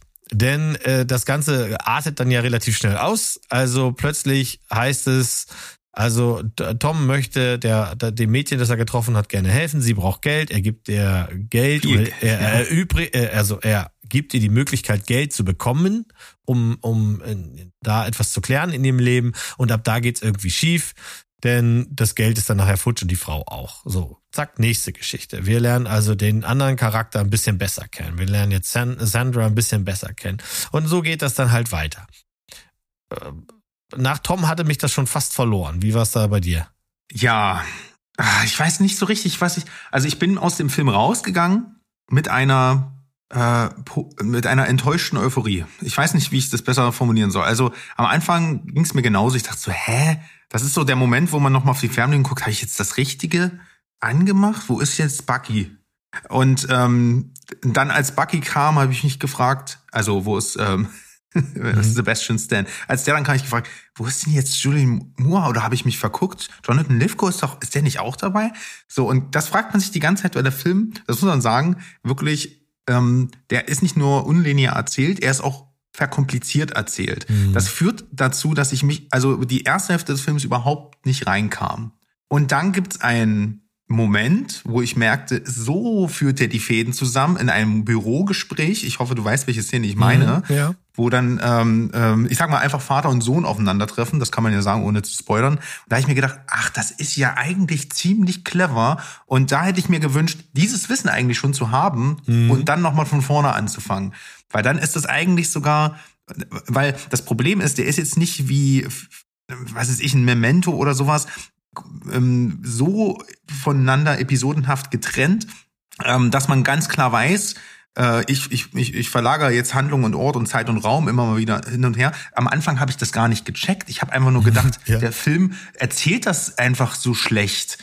Ähm, und dann merkst du irgendwann, ah, das ist eigentlich clever. Aber wenn diese ganze Cleverness hinter, hinter so einem komplizierten Aufbau äh, zurückbleibt, der dir eben, was darin mündet, dass die Figuren dir überhaupt nicht nahegebracht werden, dann macht der Film irgendwas nicht richtig. Und als der, und als das dann aber eintrifft und alle Handlungsfäden zusammenlaufen, ich dachte, alles klar, das gebe ich dir, Film, Sharper, hm, doch ganz clever. Dann läuft der leider auf ein super vorhersehbares Ende zurück. Und das hat mich dann geärgert. Mhm. Aber trotzdem Kudos, man muss sagen, ich habe lange nicht mehr, also von den aktuell laufenden, äh, erscheinenden Streaming-Filmen vor allem, so einen geil gefilmten ähm, und überhaupt handwerklich gut gemachten Film gesehen. Also was hier an Bildsprache drin hängt, äh, so das ist, hat mich schon fast so an Jorgos Lantimos Filme erinnert, weißt du, wo die die Decken höher im Bild zu sehen sind oder der Tisch oder äh, als als die ne, also diese Horizontlinie immer sehr sehr viel Bildsprache und Subtext auch. Mhm. Also hier wird sehr sehr viel unterschwellig über die Figuren erzählt, auch viel mit Spiegeln, äh, Spiegelbildern gearbeitet und sowas. Wenn man darauf steht, findet man hier sehr sehr viel geile Facetten in dem Film, aber es hat am Ende nicht gereicht, um mir irgendeine Figur leider sympathisch näher zu bringen. Das ist super schade. Ja, also optisch ist er wirklich gut. Ähm, äh, der äh, ist eine Frau, Charlotte Bruce. Eine dänische Kamerafrau, ja. Genau, die hat ja ihre Finger auch drin gehabt bei The Banker, Quiet Place, Molly's Game. Die haben ja alle, wenn sie eins gemeinsam haben, dann ist das ein, einen geilen Look. Und die können einfach super spannend Büroräume darstellen. Genau, genau. Den langweiligsten Raum siehst du super. Ja, genau. Ja, an dieser Geschichte ist es halt so, ihr, ihr hört das, wir, wir, wir stolpern auch so ein bisschen hin und her, weil man am Ende gar nicht genau weiß, was können wir denn sagen. Ich habe den Trailer nicht gesehen, deswegen weiß ich überhaupt nicht, was verraten wird. Ich weiß, dass die Tagline so ein bisschen ist, ähm, niemand ist was er zu sein scheint. Und das ist hier halt eben so. Also mhm. wir lernen die Charaktere kennen, die wichtig sind für die Geschichte. Und da gibt's welche, die sind quasi, ich mache jetzt mal so Lufttüdelchen, ähm, das naive Opfer. Und dann gibt's welche, die nutzen eben Menschen aus, die viel Geld haben für irgendwie ihre Belange. Und dann gibt's am Ende ein äh, Knifftrick. So, ich war am Ende leider, es ist genauso wie du gesagt hast, an einer bestimmten Stelle denkt man sich, ach, hätte ich das gewusst, durch einen kleinen Hint oder irgendwie sowas, dann hätte mich ein Teil davon auch wirklich interessiert und es wäre spannend gewesen. Aber Das hat, ist halt nicht passiert. Am Ende kann ich sagen, ja, vielleicht will der Film, dass du ihn am Ende direkt wieder anmachst weil dann weißt du alles und dann willst du, dann gehst du auf die Suche nach Hinweisen oder sowas. Aber dafür fand ich tatsächlich die Performance der meisten Leute echt unterirdisch. Also ich weiß nicht genau, was Bucky hier spielt, aber gut ist das nicht. Ähm, der, der ist ja in jeder Szene so Wurst, wie es nur geht. Julian Moore und ich, wir haben sowieso ein sehr, sehr, sehr, sehr, sehr gespaltenes Verhältnis. Aber das will ich hier gar nicht ankreiden. Noch viel schlimmer finde ich halt eben tatsächlich die beiden, die den Film hier tragen sollen. Einmal die Dame, die ich nicht kannte und einmal den Pikachu-Tom. Ähm, beide können das leider nicht.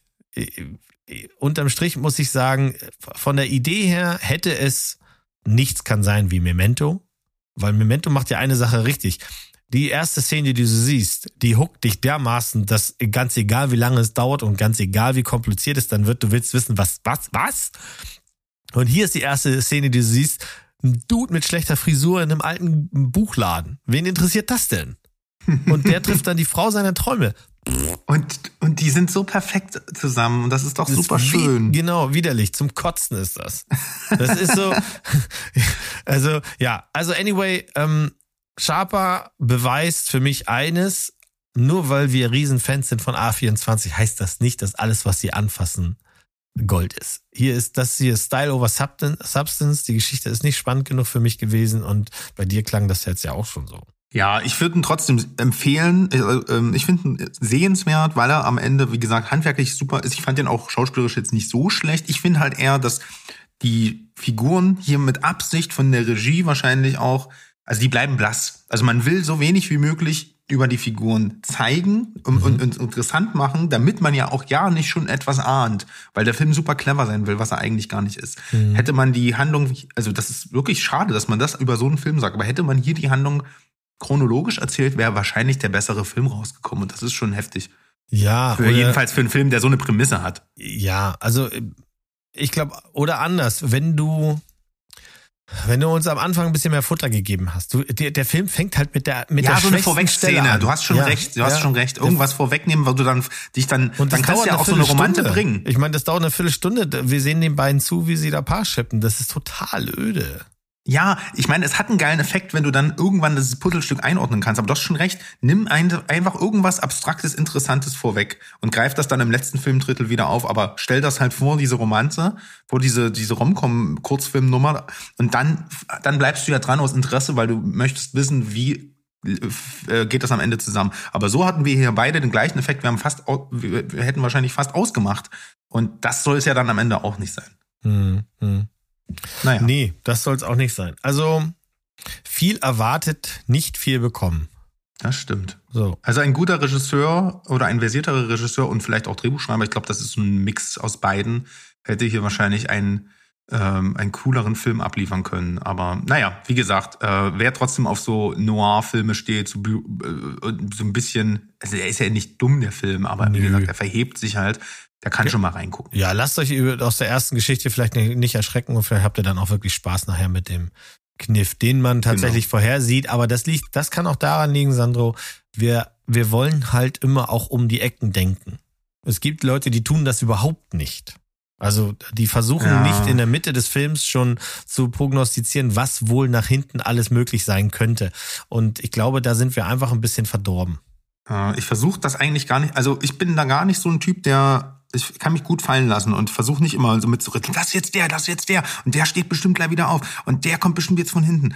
Das versuche ich eigentlich nicht und deswegen ist es merkwürdig, wenn das, wenn ich dann mal dann doch richtig liege, weil hinter dieser ganzen Cleverness dann doch irgendwie eine ganz profane, mhm. ähm, die die äh, wie, wie soll ich denn sagen, nicht, es ist kein Eat to Rich oder sowas, aber am Ende gewinnen einfach die Unschuldigen.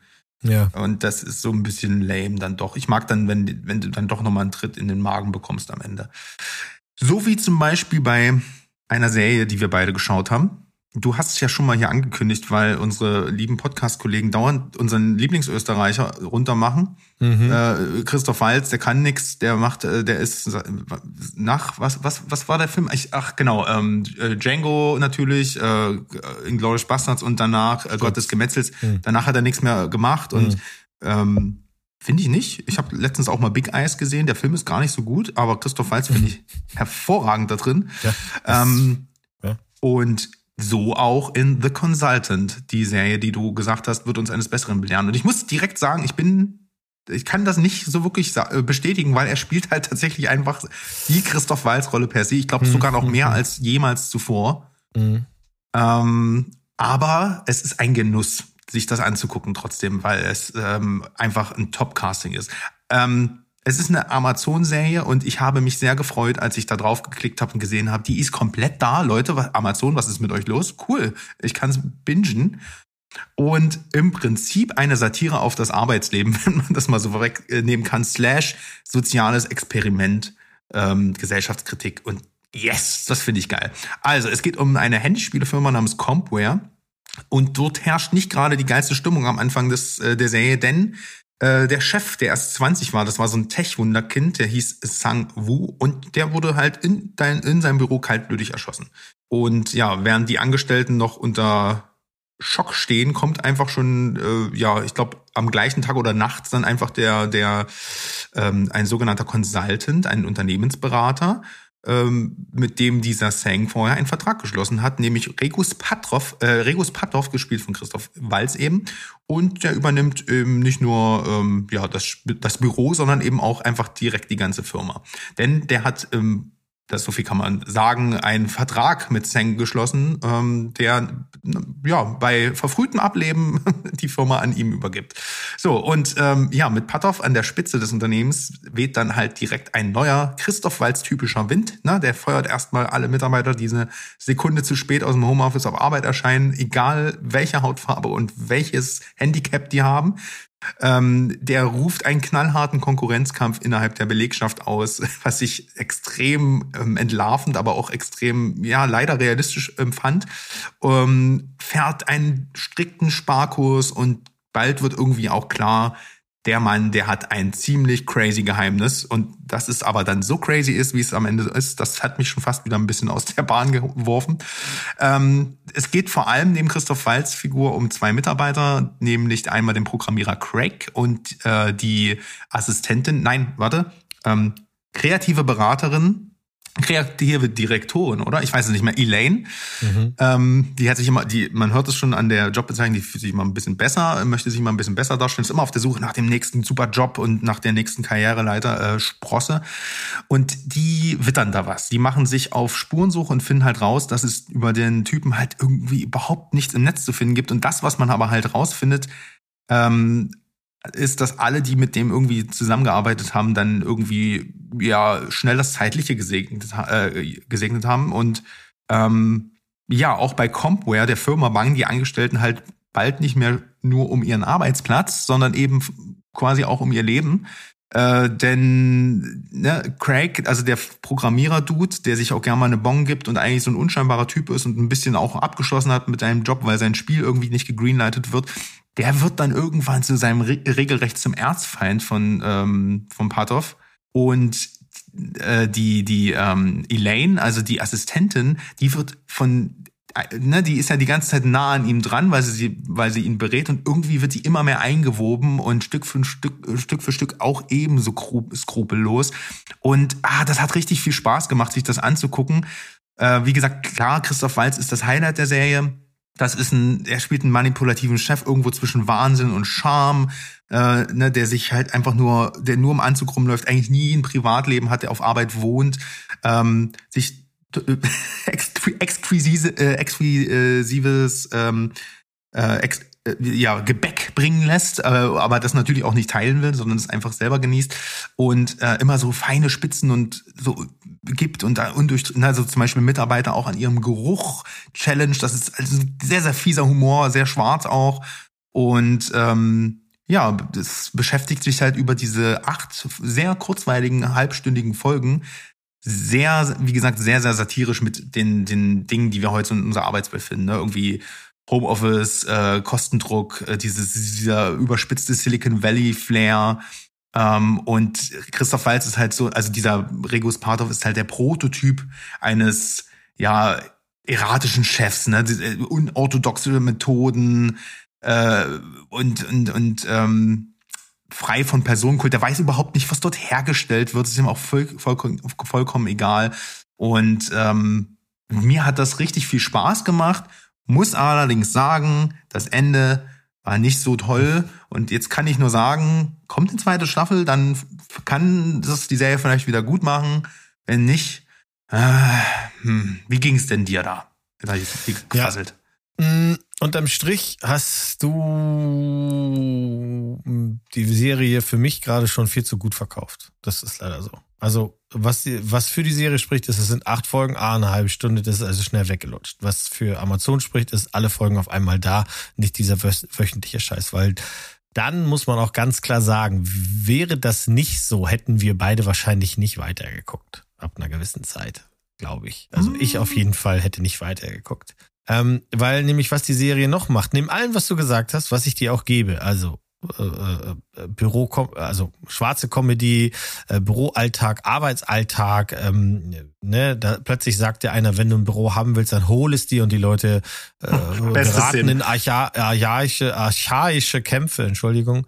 Und ja. ähm, das ist alles fein. Aber du hast ja ausgelassen dass das Ganze dann ja auch noch diese Mysteriumsvariante hat. Es mm. gibt ja noch dieses Overall-Ding, was ist denn er überhaupt für ein Dude?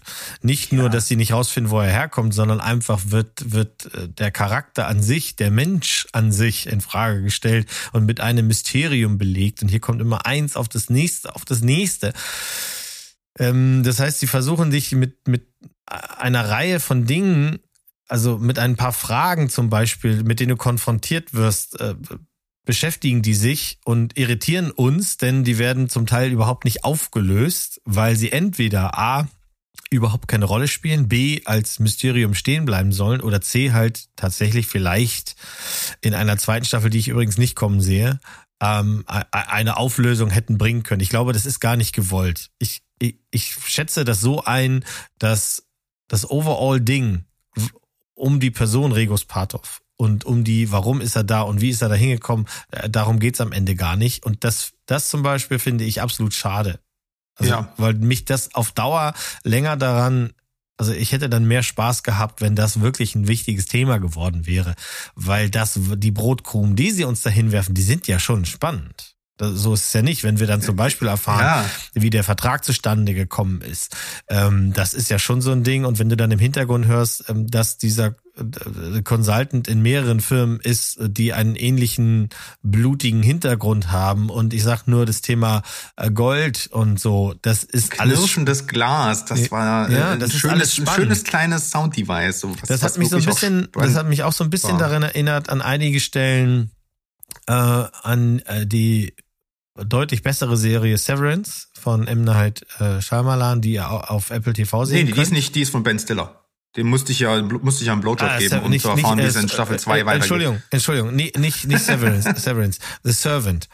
The Servant. Ach so. Ja, Servant. Weil in The Servant kriegst du auch Brotkrumen hingeschmissen, die dich aber auch wirklich bei der Stange halten, weil die so faszinierend sind und die werden zum Teil eben entweder gleich beantwortet oder sie bauen sich weiter auf. Hier kriegst du was hingeworfen, was dann irgendwie zu nichts führt. Ne? Wie, wie du gerade gesagt hast, das Ende ist es heißt zwar Hammer, aber das Ende ist nicht der Hammer, den wir da erwartet haben. Wir hätten da eigentlich ein bisschen mehr erwartet. Und es ist auch keine bloße Ankündigung auf alles wird sich klären in Staffel 2, so ist es halt nicht. Was die Serie das ist aber auch nicht so ein, so ein, um kurz einzuschreiten, das ist aber auch nicht so ein Steven-Ende, was man sich unbedingt nein. angucken muss. Nein, nein, nein, oh, nein, weil es so grausam ist. Es stellt mhm. nicht alles auf den Kopf. Es ist halt, ich fand es einfach nur es ist müde. Es ist ein ganz müdes müde, Ende. Ja. Äh, äh, das ist wie, ähm, äh, die Platte ist zu Ende und das ist die letzte Rille. Und dann geht der Arm hoch und dann ist halt vorbei. So ist das. Und das kannst du machen, wenn du was aufgebaut hast, was sich dann eben schockiert zurücklassen soll. Aber das ist, das passiert ja an der Stelle eben nicht. Äh, die, die Liste, also die Serie war ja auf der, auf, äh, in meiner Vorschauliste war die auf meiner Liste. Mhm. Ähm, deswegen habe ich die natürlich ge geschaut. Damals habe ich ja gesagt, vielleicht schafft die das, den Berg zu überzeugen, und das tut sie nicht. Das wird sie nicht. Also äh, Christoph Walz ist, spielt Christoph Walz oder ist Christoph Walz, so wie wir ihn kennen aus den meisten Filmen. Hier vielleicht noch ein bisschen weil du ihm länger dabei zusehen kannst oder in Stückchen dabei zusehen kannst und weil er halt weirde Sachen macht äh, in, in dieser Rolle. Aber ansonsten ist das hier keine Performance, die Berg davon überzeugen wird, dass Christoph Walz wirklich richtig viele Facetten hat, weil Nee. die haben wir alle schon mal gesehen. Wenn auch woanders, aber das wird ihn nicht umhauen und ich glaube, ich sehe, ich sehe Berg da jetzt nicht geläutert. Das wird, also, Aber wenn du Christoph Walz genau dafür liebst, Ja, muss ist ich sagen, sollst du dir diese Serie angucken, weil dann kriegst du 100% das, dann kriegst 100% den diabolischen Hans Lander halt, ne? Ja, ja, ja, das genauso ist das auch. Wenn du, wenn du den magst in dem, was er macht, dann fein, dann ist das genau das, was du haben willst. Ähm, ich mochte auch die Nebencharaktere, die haben auch einen, auch einen guten Job gemacht. Das sind jetzt alles keine Leute, wo man sagt, wow, richtig geile Schauspieler oder sowas. Äh, Ned Wolf macht wirklich einen feinen Job, den, dem habe ich gern dabei zugeguckt. Und äh, Brittany O'Grady, ich kannte die vorher nicht, weil ich White Lotus noch nicht gesehen habe. Ähm, da macht sie aber auch eine feine Rolle. Das ist alles, alles okay. Aber es ist aufgebaut um den Charakter Regos Patov und der ist nun mal Christoph Walz und das ganze Mysterium und das ganze Spannende und Abartige ist halt er. Und dafür war es dann am Ende ein bisschen unbefriedigend. Ja, leider. Hm. So ist es. So ist es manchmal. Ja, ja. Ich meine, auf der Liste haben und am Ende gut finden. Aber ich komme gut voran. Also die viele der Dinge, die ich auf meiner Liste hatte, die äh, konnte ich schon gucken. Ich bin Noch gar nicht. Ja. Aber ich bin, äh, Steven muss jetzt äh, Cocaine Bear nachliefern, ne? Also wir, wir, wir, wir beobachten euch da draußen, ne? Ja, ja. Siegervögel. Äh, ja, also äh, bei mir war es ja so, dass von einigen Sachen wusste ich ja, dass die relativ früh kommen, aber ein paar richtig große geile Kracher kommen halt so spät im Jahr, dass wir auf jeden Fall Ende des Jahres oder Anfang nächsten Jahres dann nochmal so ein Endfazit ziehen äh, werden. Was haben wir gesehen, was, was wollten wir sehen und was haben wir uns erhofft und was haben wir gekriegt. Ähm, und da werden wir vielleicht auch nochmal über, über den hier reden. Ich weiß es nicht, also über den Consultant, weil, naja. Vielleicht sagt das noch so ein bisschen nach, ich glaube nicht. Wo auf jeden Fall der Mo drüber reden wird am Ende des Jahres, ist der nächste Film und äh, auch unser Abschlussfilm für heute. Ähm, ich habe auf meiner Liste gesagt, ich freue mich drauf, wenn Woman Talking kommt. Und Woman Talking ist da. Ist ein äh, amerikanischer Spielfilm von Sarah Polly. Die kennt man auch als äh, Schauspielerin. Die hat allerhand Sachen schon mitgespielt. Also und, und auch immer schon eigene Sachen entwickelt. Also sie hat, sie ist, sie hat eine Doku gedreht, sie hat eine Fernsehserie entwickelt. Ähm, sie ist also sehr, sehr umtriebig und sie hat den Film gedreht, der in Deutschland heißen wird Die Aussprache, im Original Woman Talking, basiert auf einem gleichnamigen Roman von Miriam Toews. Das habe ich damals alles schon erzählt und ist ein Drama, das im Grunde davon erzählt, wie ein paar Frauen auf einem Dachboden eine Entscheidung treffen müssen. Und der Film hat mich richtig, richtig da getroffen, wo ich das haben wollte. Ich fand den sehr, sehr, sehr gut. Nicht nur, weil der großartig gespielt ist. Also Rooney Mara, Claire Foyle, Jesse Buckley, äh, Frances McDormand Oh. spielt fast überhaupt keine Rolle. Aber sie gibt Das ihren Namen für, sie gibt ihren Namen für dieses Ding her, weil sie halt an die, die Geschichte groß fand. Aber sie hat wirklich fast gar keine Screentime. Ähm, was aber, was nicht schlimm war. Es ist nicht so, dass ich gesagt habe, oh hey, jetzt hätte ich gerne mehr, sondern der Charakter, den sie spielt, tut das, was dieser Charakter tun muss und dann ist das, und dann ist das fein und das zieht sie durch bis zum Ende. Ähm, was ich nicht wusste, ist, dass Ben Whishaw eine größere Rolle spielen wird und das macht er auch toll. Der hat halt so ein Gesicht. Äh, Das ist hier Q, ne? ja, das ist Q, genau. Ähm, das ist Q. Das ist halt äh, ansonsten auch Uriah Heep in dem in der großartigen Neuverfilmung von von diesem David Copperfield Film oder halt eben auch, ich glaube letztes Jahr war es eine meiner Serien des Jahres, ähm, die äh, äh, This is Going to Hurt, diese englische BBC-Serie. Also Ah, ja. ein toller Schauspieler und es ist halt so, ähm, wir sehen es ist, es ist eben nicht so, dass es nur auf diesem Dachboden stattfindet. Das wäre auch Quatsch. Der Trailer, beziehungsweise das, was die Vorkritiken so geschrieben haben, das, das suggeriert einem, dass das so ist. So ist es halt nicht. Es geht um eine mennonitische Gemeinschaft in der Jetztzeit. Das glaubt man aber nicht, weil eine mennonitische Gemeinschaft eben quasi lebt wie vor 100 Jahren, so ungefähr.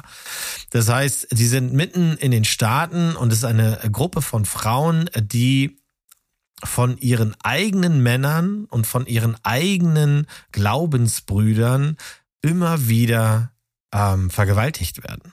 Ähm, die Männer benutzen, und das klingt jetzt blöd und witzig, aber es ist überhaupt nicht witzig, sie benutzen Q-Tranquilizer. Sie benutzen also ein, ein Stoff, dass sie, dass sie Das haben sie wirklich auf so einer Sprühflasche, wie wenn du deine, deine Pflanzen zu Hause irgendwie nur benetzen willst mit Wasser. Da mhm. haben sie eine Mischung drinne und das knallen sie dir vom Kopf und dann bist du, bist du weggetreten und erinnerst dich an nichts mehr. Und so sehen wir halt, wie die eine Frau und dann die nächste Frau und sowas, wie sie morgens quasi wach werden und wir sehen die Wunden und wir sehen sofort Blut und wir hören Schreie. Und ähm, wir, wir sind schon mittendrin. Also die verabreden sich schon und wir kriegen in kleinen Flashbacks zu sehen, warum die sich verabreden. Ihre Männer werden alle weggeholt. Also das heißt, es sind nur noch die Frauen plötzlich in ihrer Gemeinschaft, weil alle Männer äh, zur örtlichen Polizei gebracht werden. Und die zwei Männer, die oder die drei Männer, die nicht verhaftet wurden wegen Übergriffe, die sind dann in der, bei der örtlichen Polizei, um alles zu regeln. Das sehen wir auch gar nicht. Die Männer spielen überhaupt keine Rolle, außer dass wir wissen, sie haben etwas getan, das sie nicht hätten tun dürfen. Ähm, und es ist halt eben so, die Frauen müssen sich entscheiden, verlassen sie diese Gemeinschaft, bleiben sie, um zu kämpfen, oder vergeben sie, was sie nach ihrer Religion müssten, ähm, ihren Peinigern. Und das ist so gut gedreht, das hat mir so viel Freude gemacht, das zu gucken, weil du, die Frauen sind alle unterschiedlich. Äh, die, und die stellen richtig, richtig gute Fragen in dieser Sitzung. Und das sind Frauen, die nicht lesen können und nicht schreiben können, weil die Religion das nicht erlaubt. Da werden in der, in der, dieser mennonitischen Religion werden nur Männer dürfen zur Schule gehen. Ähm, das heißt, deswegen sitzt Ben Wishaw da. Er ist keiner der Männer, der übergriffig geworden ist, sondern es ist ein Mann, ähm, äh, der einmal aus einer anderen äh, mennonitischen Gemeinschaft verstoßen wurde, weil seine Mutter angefangen hat, Fragen zu stellen. Sie hat also die Religion in Frage gestellt und das hat zum zur quasi Exkommunikation äh, äh Kommunikation geführt. Sie musste die Gemeinschaft verlassen, der Sohn musste mit und jetzt, wo er zur Schule gegangen ist und kann ein produktives Mitglied dieser Gesellschaft sein, dieser Gemeinschaft sein und seine Mutter ist verstorben, haben sie ihn wieder aufgenommen als Lehrer. Er ist also der Lehrer des Ortes und deswegen bitten sie ihn, dass ähm, er doch bitte Protokoll führt. Schon mit dem Wissen oder beziehungsweise mit dem Hinter Hintergedanken, dass dieses Protokoll wichtig sein kann, egal für was sie sich entscheiden. Er soll also aufnehmen, wie sie diskutieren, welche Themen gehen sie an. Ja, warum sind einige, die einige, für einige ist ganz klar, wir, wir, wir müssen vergeben. Weil kämpfen dürfen wir nicht und die Gemeinschaft verlassen dürfen wir auch nicht, denn Gott wird uns dafür bestrafen. Das heißt, der Gott, an den sie glauben, der zwingt sie im Grunde, Peinigern zu vergeben, denn alles andere ist der Weg zur Hölle. Und das ist natürlich ganz, ganz furchtbar, wenn man darüber nachdenkt. Und deswegen sind halt einige Frauen, unter anderem dann eben Frances McDormand, die sagt, es gibt kein dies oder das. Es gibt nur die Religion. Es gibt nur die Gemeinschaft und das Zusammenbleiben, egal was das heißt. Und sie ist selber Mutter von zwei jungen Frauen. Eine, die schon äh, sexuell äh, angegriffen wurde und ein äh, Mädchen, dem das bisher noch erspart geblieben ist. Aber die machen eben auch nicht Halt vor, vor, vor jungen Mädchen. Das ist auch der Grund, warum die Männer quasi aufgeflogen sind, denn zwei junge Mädchen waren nicht betäubt genug und haben einfach geschrien, so lange geschrien, bis das nicht mehr zu verleugnen war.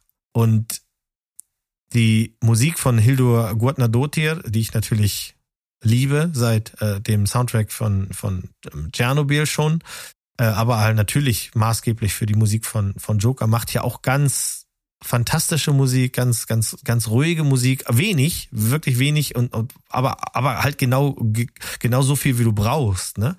Der Film mhm. ist gerade mal 104 Minuten, der, der, der zieht also auch nichts in die Länge äh, und der lässt trotzdem noch Raum, um neben dieser, dieser Absprache, die sie da haben, sogar noch so ein bisschen quasi äh, Blicke in die Zukunft oder Hoffnung oder irgendwie sowas zu vermitteln. Ja, also der Ben Wishaw war immer schon, seit er ein kleiner Junge ist, verliebt in ein, ein Mädchen, die jetzt eine der anklagenden Frauen ist. Und ähm, das ist ganz zart, wie das dargestellt wird. Und bis sie dann nachher zu ihrer Entscheidung kommen, weil diese sechs Frauen müssen für die gesamte Gemeinschaft eben alles entscheiden. Und die sind total unterschiedlich. Und einige, äh, Claire Foy in der Rolle sagt, wir müssen kämpfen. Und dann gucken sich alle an und sagen, aber was heißt das? Was heißt denn kämpfen? Wir haben noch nie gekämpft. Wir wissen doch gar nicht, was das ist. Was ist denn kämpfen? Die Männer kommen und wir verprügeln sie. Das funktioniert ja nicht.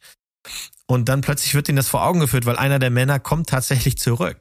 Ähm, spielt, wie gesagt, keine Rolle. Wir sehen ihn gar nicht. Männer spielen hier keine Rolle. Aber es reicht, dass diese Bedrohung plötzlich da ist, dass einer der Männer, die eigentlich im Gefängnis sitzen sollten, zurückgekommen ist, weil er nochmal irgendwie Geld beschaffen soll. Das heißt, sie, äh, äh, äh, er will Kühe mitnehmen, um sie zu verkaufen, damit er für die anderen Männer dann eben ähm, Kaution stellen kann. Und natürlich ist das eine Bedrohung, die sofort wieder zu irgendwas führt. Und, und das ist dann wieder diese Frage, die steht im Raum, äh, welche Art von Widerstand ist denn jetzt okay, damit wir, damit wir äh, unseren Eintritt in den Himmel eben nicht in, in Gefahr bringen. Ja, was ist uns mhm. erlaubt von unserem Gott? Was darf ich denn als Gott? Muss ich alles hinnehmen, nur weil, weil der, der Mann an meiner Seite das, das tut und der, der ne, wir sind verheiratet, wir haben uns halt quasi e, e, ewiges Zusammensein geschworen. Ist es dann okay, was der macht? Und ähm, ich fand den Film wirklich sehr, sehr gut. Das ist einer dieser Filme, der wird komplett untergehen. Dem wird so gehen wie bei She Said. Die Leute, die den gucken, werden den wahrscheinlich mögen. Äh, der wird kein Geld einspielen, der, der, der wird keine große Welle machen oder sowas. Aber auf meiner Liste ist er auf jeden Fall ziemlich, ziemlich weit oben. Ja, das sind so Filme, die werden äh, wirklich auch nur noch, weil da so Namen wie Brad Pitt und Francis McDormand als Produzenten dahinter stehen, ne, überhaupt noch äh, gemacht, weil mhm. die, äh, weil ich das auch sehr, ich finde das ganz, ganz toll, dass die sich für so eine, für solche Stoffe noch einsetzen. Und ich bin mir auch sicher, dass eine Rooney Mara oder auch die mittlerweile äh, ähm, Oscar nominierte Jessie Buckley, die ich einfach auch super gerne sehe, dass mhm. die auch einfach für einen Bruchteil hier spielen, weil sie einfach wahrscheinlich das Herz, also weil, weil die einfach mit dem Herz hier auch einfach an der, der Aussage hängen oder an dem Werk. Und ich finde, so wie du das halt schilderst, ne, du kannst halt diese mennonitische Gemeinschaft, ähm, dieses religiöse, kannst ja super abstrahieren auf jedes Gesellschaftsbild, wenn es nur, ne, wenn es nur deine eigenen vier Wände sind oder irgendwelche vier Wände, wo man sich genau diese gleiche Frage stellt. Ne? Vielleicht fragst du dann nicht Gott, sondern du fragst halt die Gesellschaft an sich, was muss ich, was kann ich als Frau ertragen, mhm. was darf ich ertragen, wann darf ich, was na, wann, wann darf ich, wann muss ich was sagen, wann muss, wann reicht vielleicht sagen gar nicht mehr. Und wie du schon sagst, also die Frage alleine, was bedeutet denn kämpfen? Kämpfen ist ja auch so ein archaisches Wort meistens, wenn wir das benutzen, aber ein Kampf kann ja auch schon sein, Nein zu sagen für viele. Und genau. ähm, das ist, ähm, ohne dass ich den Film gesehen habe, schon tatsächlich schon eine leichte Gänsehaut, wie du das ähm, beschreibst. Und ähm, meine Frage an der Stelle ist tatsächlich nur, ist das Ende eins was mich ähm, emotional auffühlt ähm, und runterzieht? Oder ist es etwas, du hattest irgendwie was von einer hoffnungsvollen, von einem hoffnungsvollen Ausblick erzählt?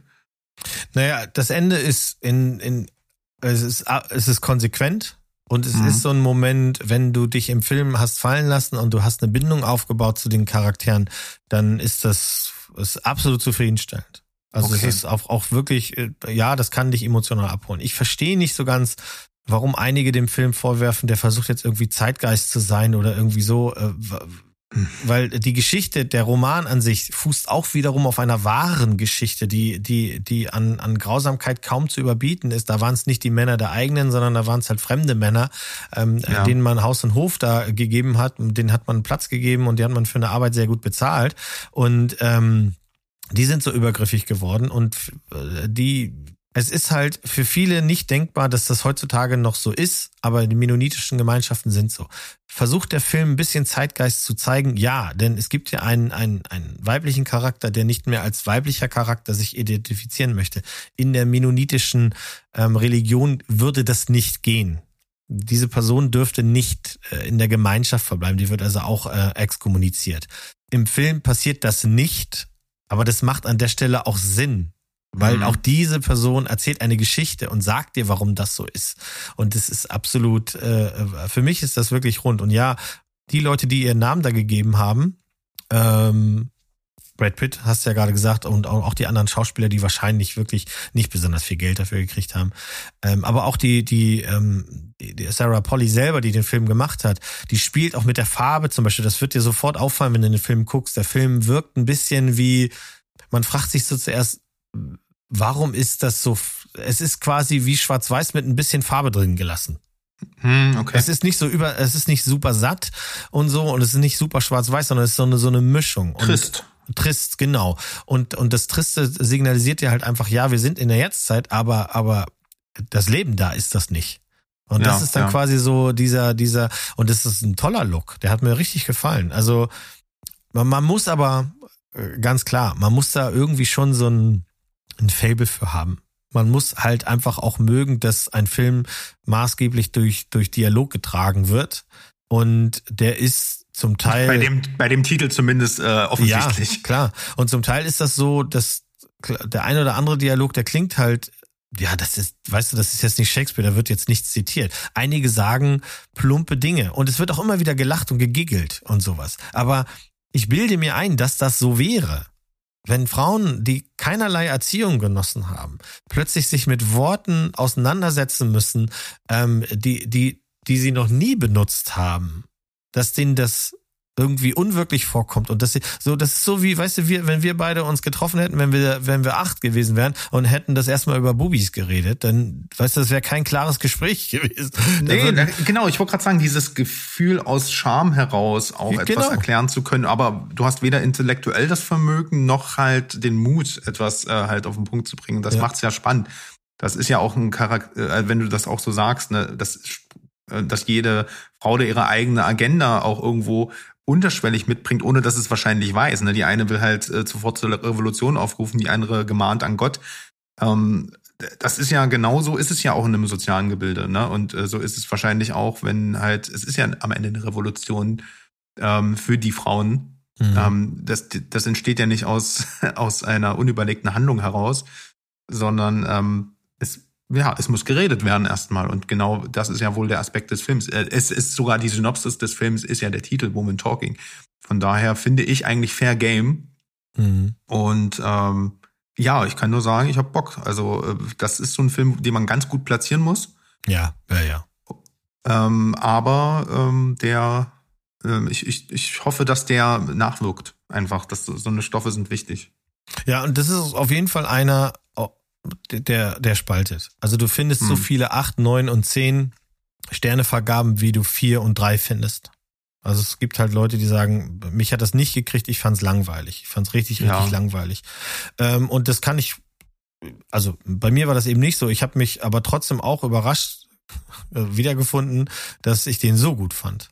Ich habe schon gehofft, dass ich ihn gut finde, aber ich fand ihn richtig, richtig gut. Ich fand, ich finde, der hat genau das gesagt, was er sagen wollte, und der hat in einer Zeit, in der ähm, aktuell auch gerade wieder die Taliban für alle Frauen das, das Studieren abgeschafft haben, ähm, zeigt es einmal mehr, was auch Religionen tun. Und das, ja. das, das immer noch 2023 spielt keine Rolle, wo du bist und was du bist, dass du als, als äh, Frau immer noch äh, anders behandelt wirst, äh, ähm, ist Realität. Und, und wenn eine dieser Realitäten ist, dass, dass, dass Frauen quasi stillschweigend hinnehmen müssen, vergewaltigt zu werden, dann ist das einfach nicht in Ordnung. Und ja, muss dir nicht gefallen, wie der Film jetzt hier gemacht wird, aber ich finde trotzdem, die sollten, die sollten alle raus, diese Filme, immer, immer machen. Und ich finde machen, eben, was ja. er, was er gut macht, ist, er drückt nicht auf diese Drüse, dass er mir die Gewalt zeigt, weil es darum nicht geht. Ja, ich wollte dich gerade sagen, genau. Passiert. Das ist ja noch viel schlimmer, äh, wenn du die Gewalt einfach, wenn die, wenn du die siehst, aber wenn die gar nicht thematisiert wird als Gewalt, sondern wenn die halt schon mittlerweile so normal ist wie Essen kochen. Ja.